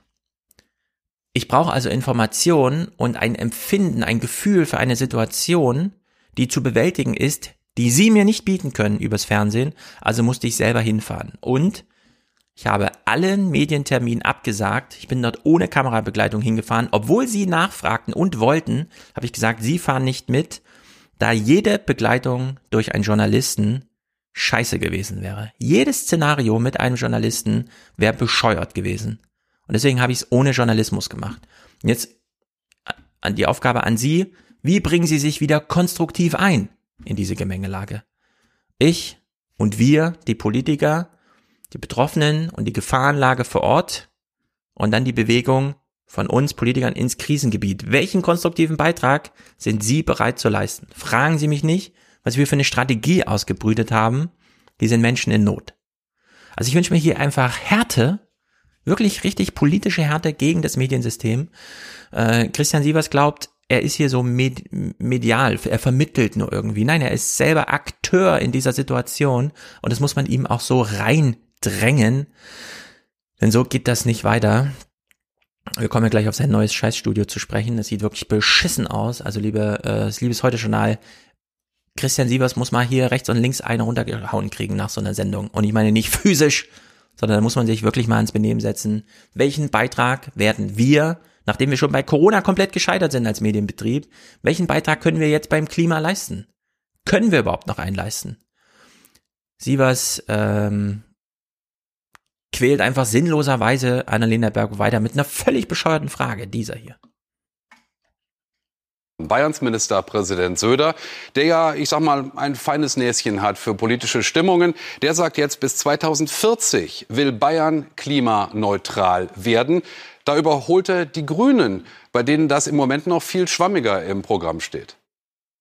Nee, ich glaube, er hat sich unser Programm ziemlich genau äh, angeschaut. Aber ich meine, das wäre doch das Allerbeste, was wir aus den letzten Tagen gemeinsam schaffen könnten, dass Klimaschutz kein Spaltungsthema ist, sondern die Zukunftsaufgabe unserer gemeinsamen Ja, Gesellschaft, weil wir leben alle in einem Wählerinnen Land und Wähler, Frau und wir Baerbock, müssen wenn uns ich das- alle wappnen. Wenn ich das kurz sagen darf, dass die Wählerinnen und Wähler dann sagen, dann wählen wir doch gleich die CDU, CSU, weil der Söder macht mehr für den Klimaschutz als die Grünen. Das kann Ihnen doch nicht recht sein. Na, Klimaschutz heißt ja nicht nur äh, Versprechen in den Raum zu stellen und Wie kann man denn als Journalist eine Politikerin fragen, ob ihr das Recht sein kann, wenn Wähler eine andere Partei wählen? Soll sie dann sagen, ah, da muss ich drüber nachdenken über die Frage. ich bin jetzt zum Schluss gekommen, wäre mir nicht recht. Danke, dass Sie mir diese Fragen mal, ich habe noch nie drüber nachgedacht, ob, ob es mir egal ist, wen die Leute wählen. Christian Sievers, das ist so mies in angesichts der Tatsachen einfach. Also unglaublich. Und als wäre nicht genug. Laschet ist bei Sievers zu Gast und anstatt hier mal genauso bescheuert einfach nachzufragen, legt ihm Sievers so eine Schleimspur aus, aus der, auf der dann Laschet nochmal sein Pathos ausbreiten darf, sein Laschet-Pathos. Was haben Sie denn heute vor Ort gelernt, was Ihnen noch nicht so klar war bisher? Also das eine ist an diesem Tag äh, mit der Bundeskanzlerin Bad Münstereifel so viel Zerstörungskraft äh, habe ich in Deutschland noch nicht gesehen. Äh, man hat manchmal den Eindruck, es ist eine Zerstörung wie in einem Krieg, wo von manchen Häusern nichts mehr übrig geblieben ist, die Menschen quasi vor dem Nichts stehen. Aber was sie dann da spüren, ist ein Zusammenhalt, ein Engagement, das sie auch ganz selten erleben, dass nämlich jeder, auch der, der nicht betroffen ist, mithilft, leer räumt, zur Seite steht, Quartier anbietet, Essen bringt. Und es sind hier Menschen teilweise 100, 200, 250, 300 Kilometer weit gefahren und haben sich angeboten als Helfer. Und auch das hm. erlebt man ja in Deutschland nicht so oft. Also die Not schweißt eher zusammen. Nur Stereotype. Die Deutschen, die helfen sich ja gar nicht gegenseitig. Alles nur noch zynische Leute, aber dann in der Not, dann halten sie plötzlich zusammen. Äh, also sehr viele Menschen haben sehr große Not und müssen schon über Jahre irgendwie zusammenhalten, sei es in der Kinderbetreuung, in der Aushilfe beim Wohnen oder sonst irgendwie, sei es das Tafelsystem, um Leute noch mit den grundlegenden Nahrungsmitteln zu versorgen. Aber es ist ihm alles egal. Jetzt hier in der Not glänzt er mit seinem Pathos. Äh, das wird nicht lange halten, also wir können es hier schon mal prognostizieren. Es gilt gerade noch so ein bisschen, ja, ja, jetzt ist das Wasser jetzt weg, jetzt räume auf und so weiter. Äh, ich werde das auch mit Wolfgang ausführlich besprechen. Nein, diese Dörfer werden natürlich alle nicht wieder aufgebaut und nicht so, wie man sie kennt. Und es wird sehr viel Leid geben. Die Nachbarschaften dort sind jetzt zerstört. Äh, das ist jetzt richtig Rambazamba und da muss jetzt auch politisch was helfen. Und ähm, das Angebot an Armin Laschet von Christian Sievers, und das ist ein konstruktiver medialer Beitrag ist, mir egal, dass Sie Politiker sind, anders als bei Baerbock, da wollte ich es ganz genau wissen. Ähm, ähm, zeigen Sie mal kurz die Rolle Ihres Landesvaters. Können Sie die noch richtig gut spielen? Dafür haben wir einen Bundespräsidenten, ja. Jetzt war ja der Bundespräsident da und Laschet hat es ja nicht mal hinbekommen, die Situation ordentlich zu meistern, sondern er lachte sich dann äh, hinter ihm halb tot. Äh, Christian Sievers hilft ihm auch hier nochmal aus der Patsche. Andererseits, Herr Laschet, gibt es ja diese Bilder, wie Sie ja kichern, während der Bundespräsident im Vordergrund eine mitfühlende Rede hält. Also etwas, was man vielleicht nicht unbedingt machen sollte, auch wenn keine Kameras dabei sind oder wenn man kein Ministerpräsident ist. Da stellt sich die Frage, was ist dieser Armin Laschet eigentlich für ein Typ im Angesicht der Katastrophe? Also erstens müsste jeder Ministerpräsident, so habe ich mein Amt hier immer verstanden, immer da sein, wenn so etwas passiert, Wahlkampf hin oder her. Wir haben auch in den letzten Jahren andere äh, terroristische Angriffe gehabt, äh, Amokläufe gehabt, da muss man einfach da sein, weil die Menschen das erwarten. Das ist das Erste. Das Zweite, mich bewegt es unmittelbar und deshalb hat mich auch diese wenigen Sekunden, um die es ja da ging mit dem Foto, wo ich mal gelacht habe, maßlos geärgert. Das spiegelte nicht diesen Tag wider. Aber wenn Sie rund um die Uhr unterwegs sind, äh, dann äh, gibt es auch solche Momente. Ja, dass es Fotos und Videos gab. Er reduziert es jetzt auf ein Foto.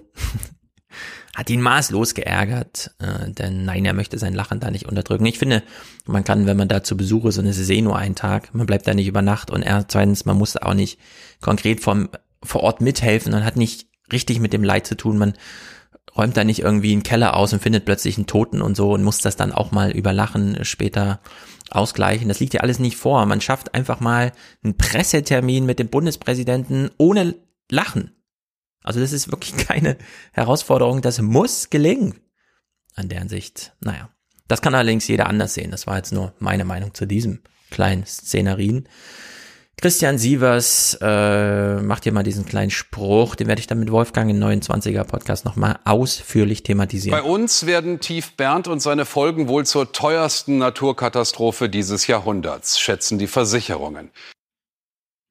Ja, das bedeutet was, denn die Versicherungen werden das nicht nochmal bezahlen und sie haben es auch jetzt schon nur nicht allzu gern versichert, nicht ohne Grund ist diese Elementarversicherung ein optionaler Beitrag, bei dem die Versicherungen denken, na, lieber nicht.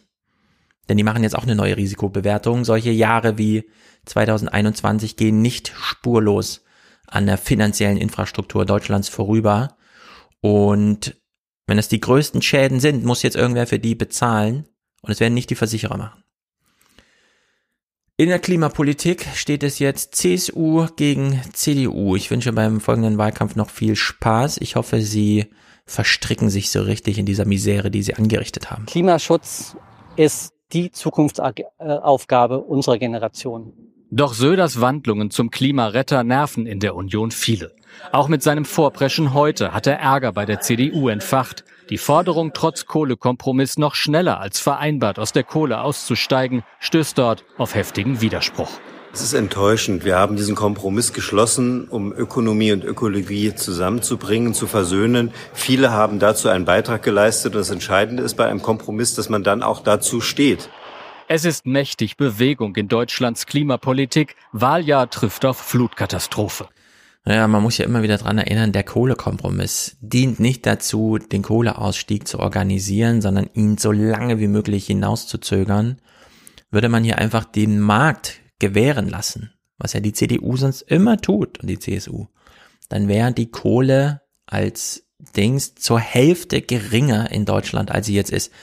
Diese ganzen Tagebaue, immer noch der Abbau in Ostdeutschland so irre, dass dann der Staat selbst schon GmbHs gründen muss, weil sich kein Marktteilnehmer mit Verstand noch findet, um das weiter zu betreiben, nach dem Wattenfall das schon vor Jahren aufgegeben hat aufgrund von Profitmangel und so weiter.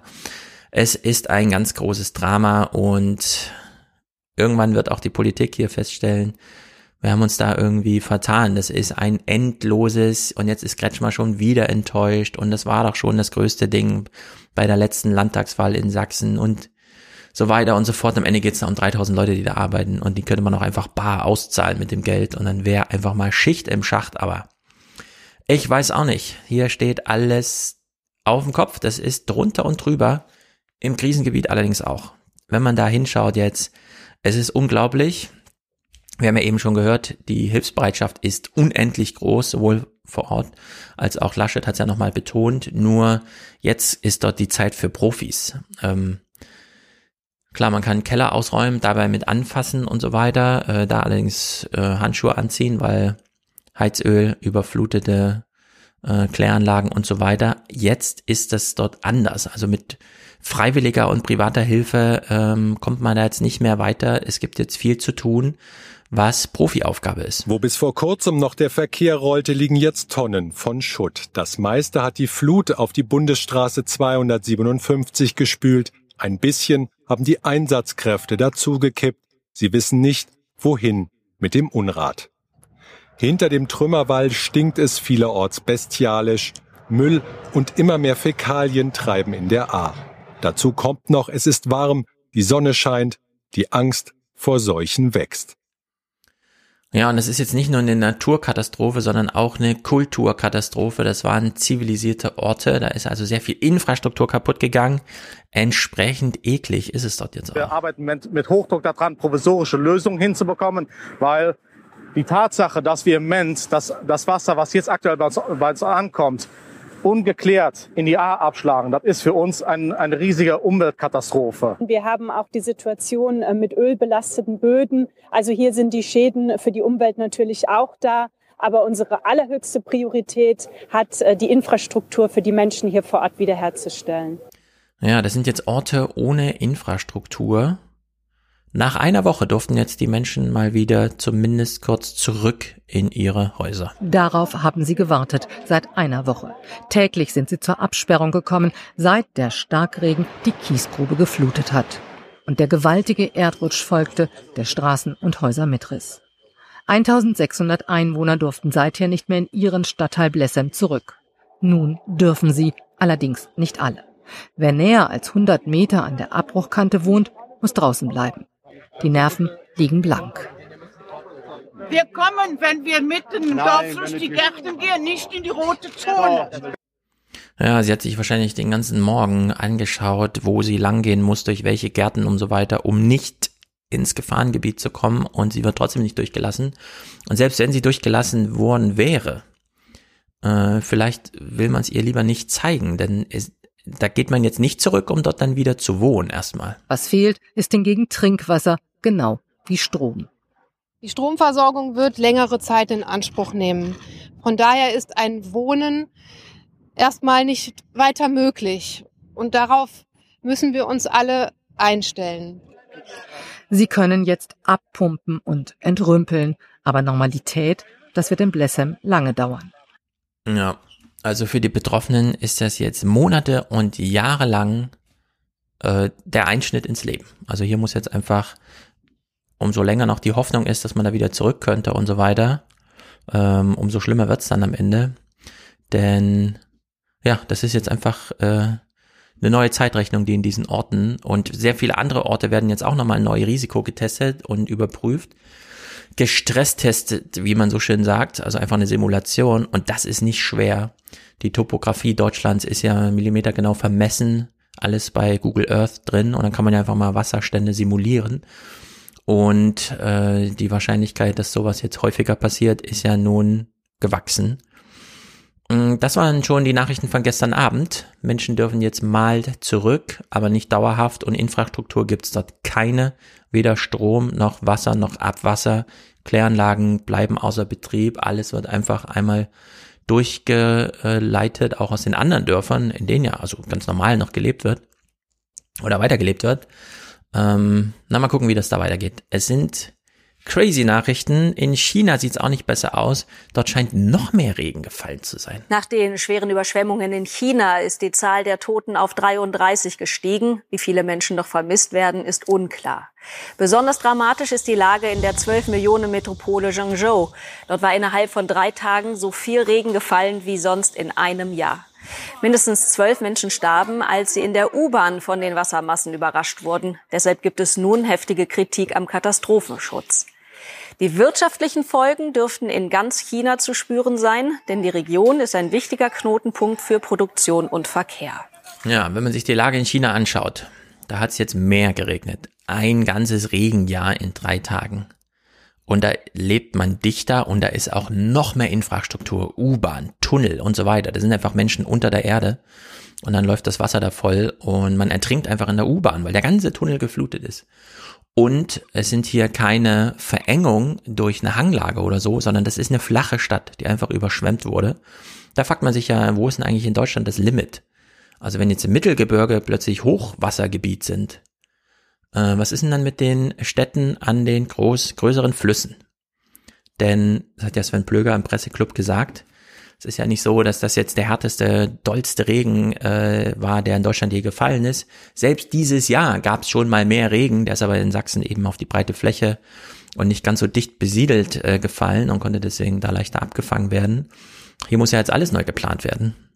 Also ganze Lanz hat es ja auch äh, nochmal in einer Sendung äh, ein bisschen äh, ausführlicher besprochen wie Tokio untertunnelt ist, um da so 20, 30 Prozent von Starkregenereignissen, die übers Meer kommen, einfach abzufangen.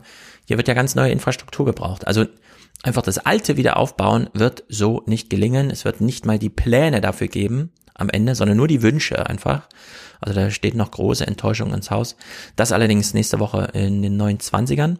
Hier Fernsehmomente-mäßig ist noch interessant, dass das ZDF ein wahnsinnig hässliches neues Studio hat. Klaus Kleber schmeißt uns mal aus seinem alten Studio raus. So, das war's aus diesem Studio. Nicht für heute, für immer. In unserer grünen Hölle, das liebevoll gemeint, gehen morgen die Grafikrechner aus. Fast viereinhalbtausend Heute-Journale, Zehntausende Heute-Sendungen, Mittagsmagazine, Spezialausgaben kamen von hier.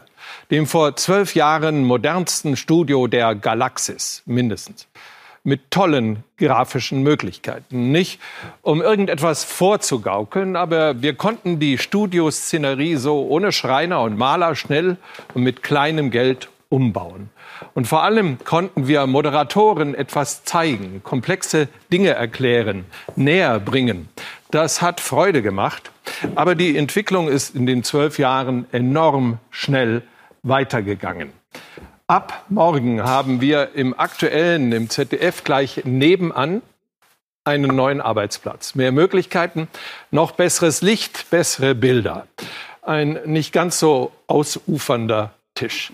Die Aufgabe bleibt, informieren, Kontexte und Hintergründe zeigen. Aktuell, fair, zuverlässig und in alle Richtungen gleichermaßen skeptisch. Ohne das wären Studios fauler Zauber, Maschinen mit Drähten und Lichtern. Das wird auch unser neues Studio nicht versprochen. Bla bla bla bla bla. Also der ausufernde Tisch, den er gerade nochmal betont, äh, der macht tatsächlich einen gigantischen Unterschied, denn jetzt ist es ein sehr viel kleinerer Tisch.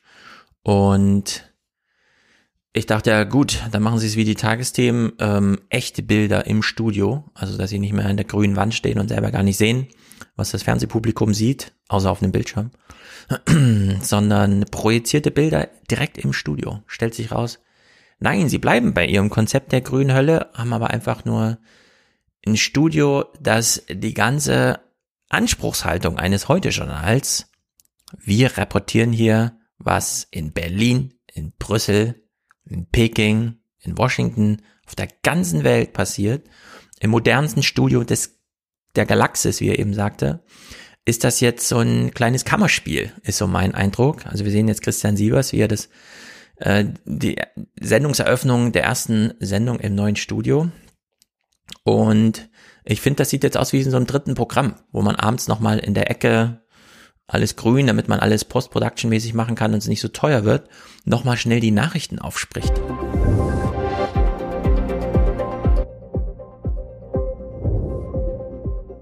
Und jetzt das Heute-Journal mit Kai Richter und Christian Sievers.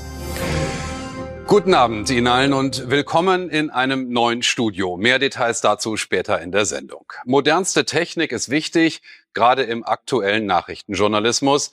Mindestens ebenso wichtig ist das, was sich nicht geändert hat und nicht ändern wird.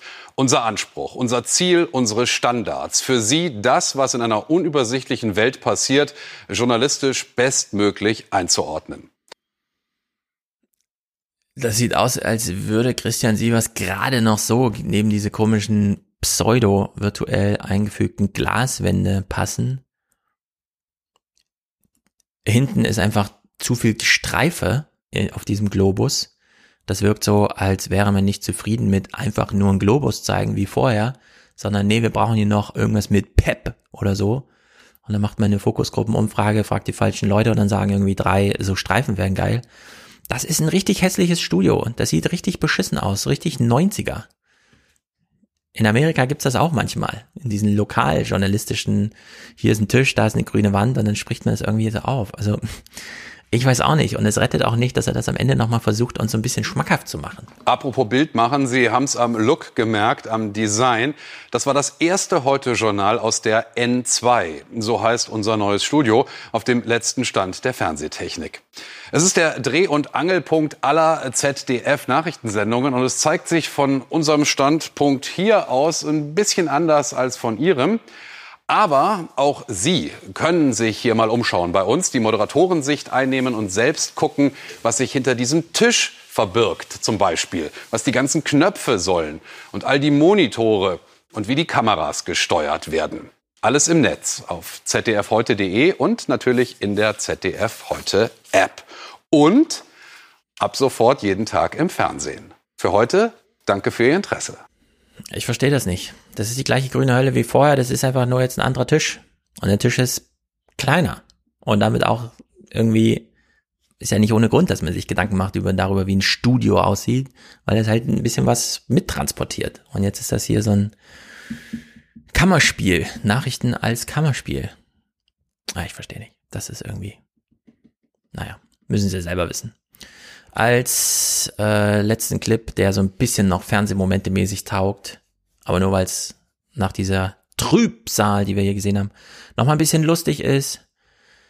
Irgendwo, ich weiß nicht wo, wird jetzt Marihuana angebaut. Die Tagesthemen haben das mittendrin berichtet und kamen selber nicht umhin, es ein bisschen komisch zu finden, wie überschwänglich darüber gesprochen wird, dass der Bürgermeister es mega geil findet, dass jetzt bei ihm Marihuana angebaut wird.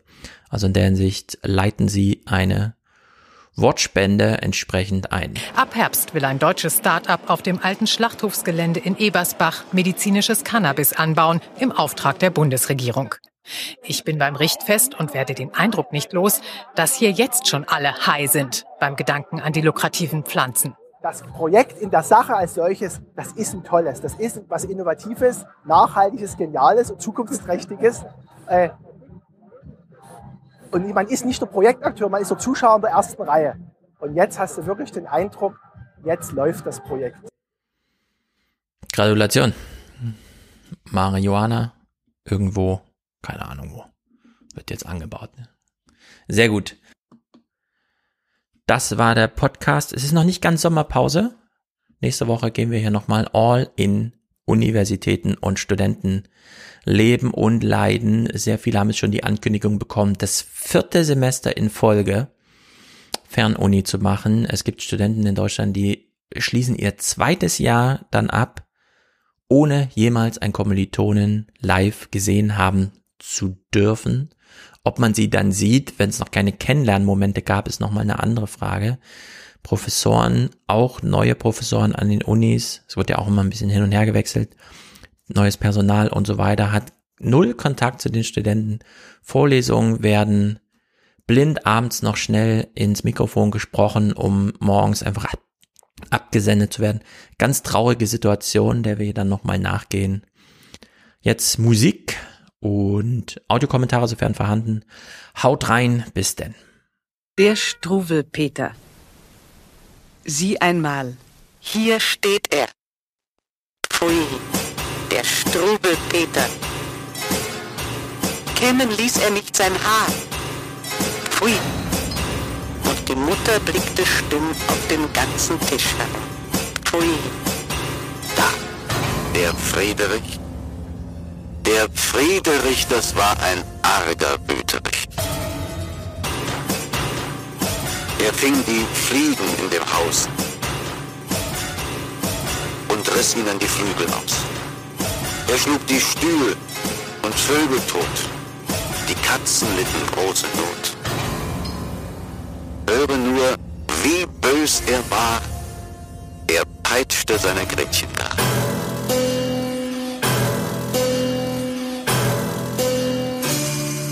Pfui, da! Mit der Peitsch herzu sich schlich der bitterböse Friedrich. Da! Und schlug den Hund, der heulte sehr, und trat und schlug ihn immer mehr. Und die Mutter blickte stumm auf den ganzen Tisch herum.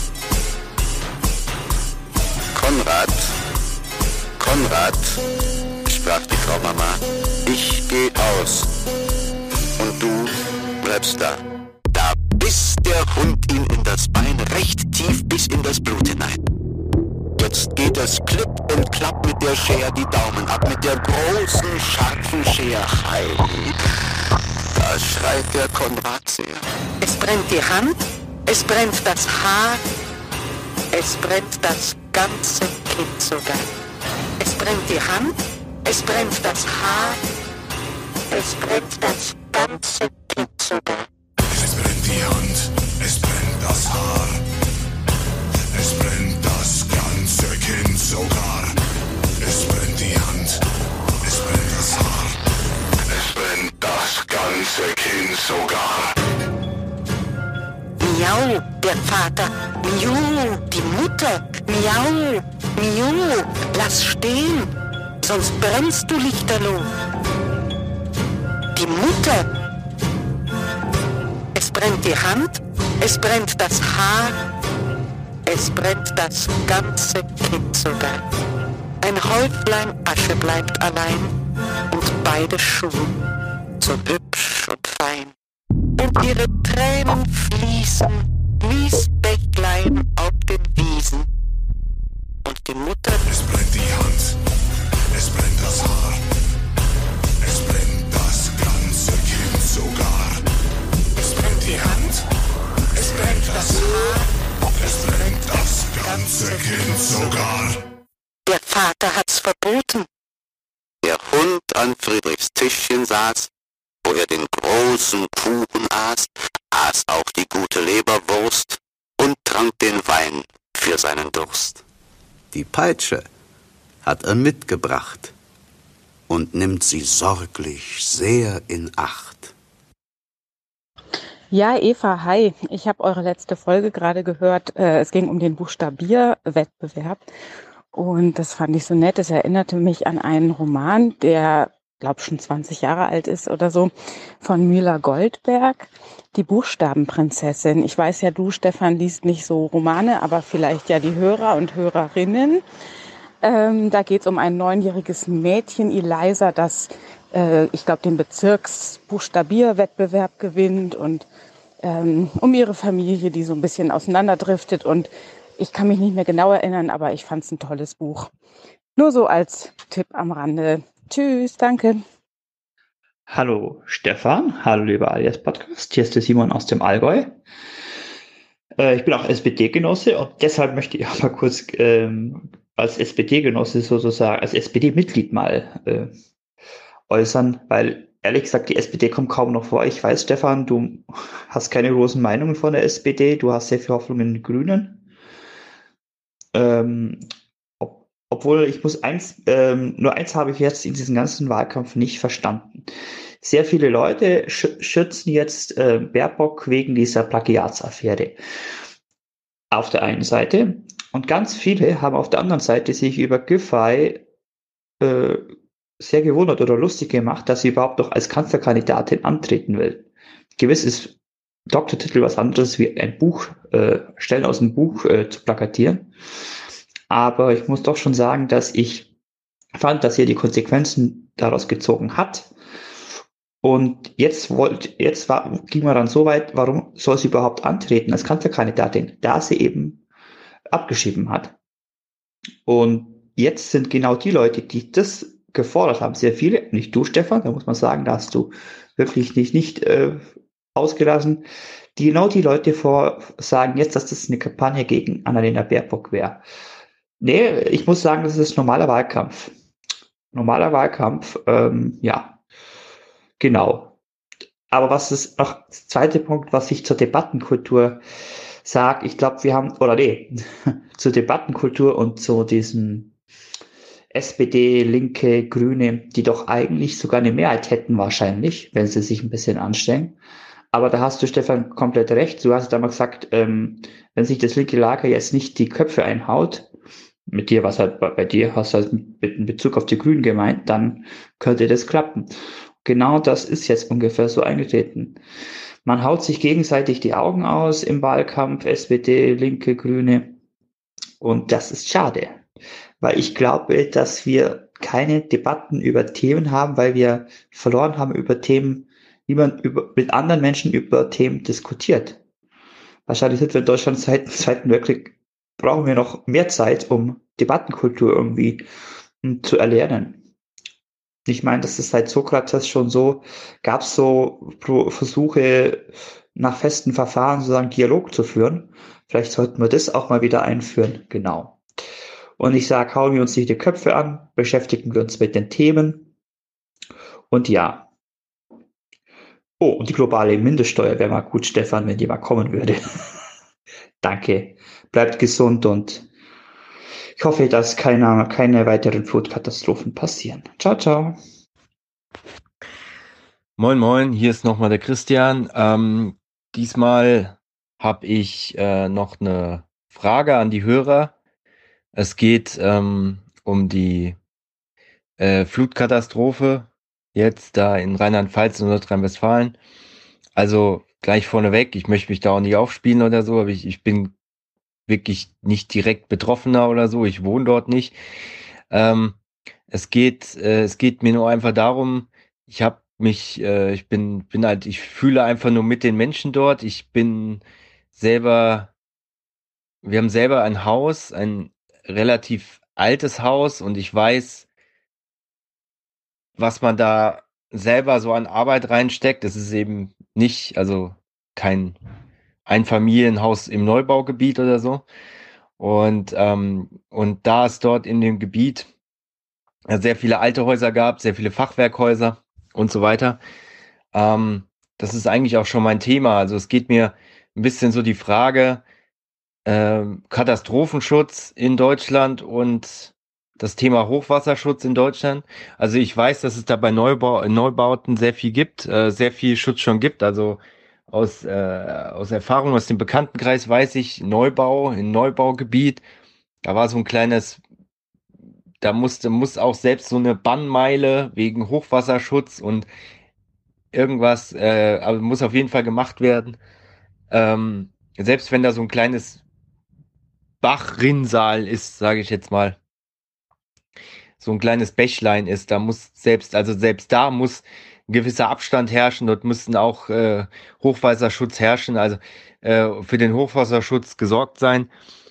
Da so viel weiß ich, ähm, aber ja, also so viel weiß ich zu dem Thema. Ähm, dass daher, also was Neubauten betrifft, ist, wird da, glaube ich, schon ziemlich viel reguliert und ziemlich viel gemacht. Und auch äh, wahrscheinlich auch schon bautechnisch. Aber das hat mir jetzt so ein bisschen, ist mir so ein bisschen auch, ähm, ja, ich höre, habe zu dem Thema viel Deutschlandfunk gehört, äh, auch zu dem Thema ein bisschen sauer aufgestoßen.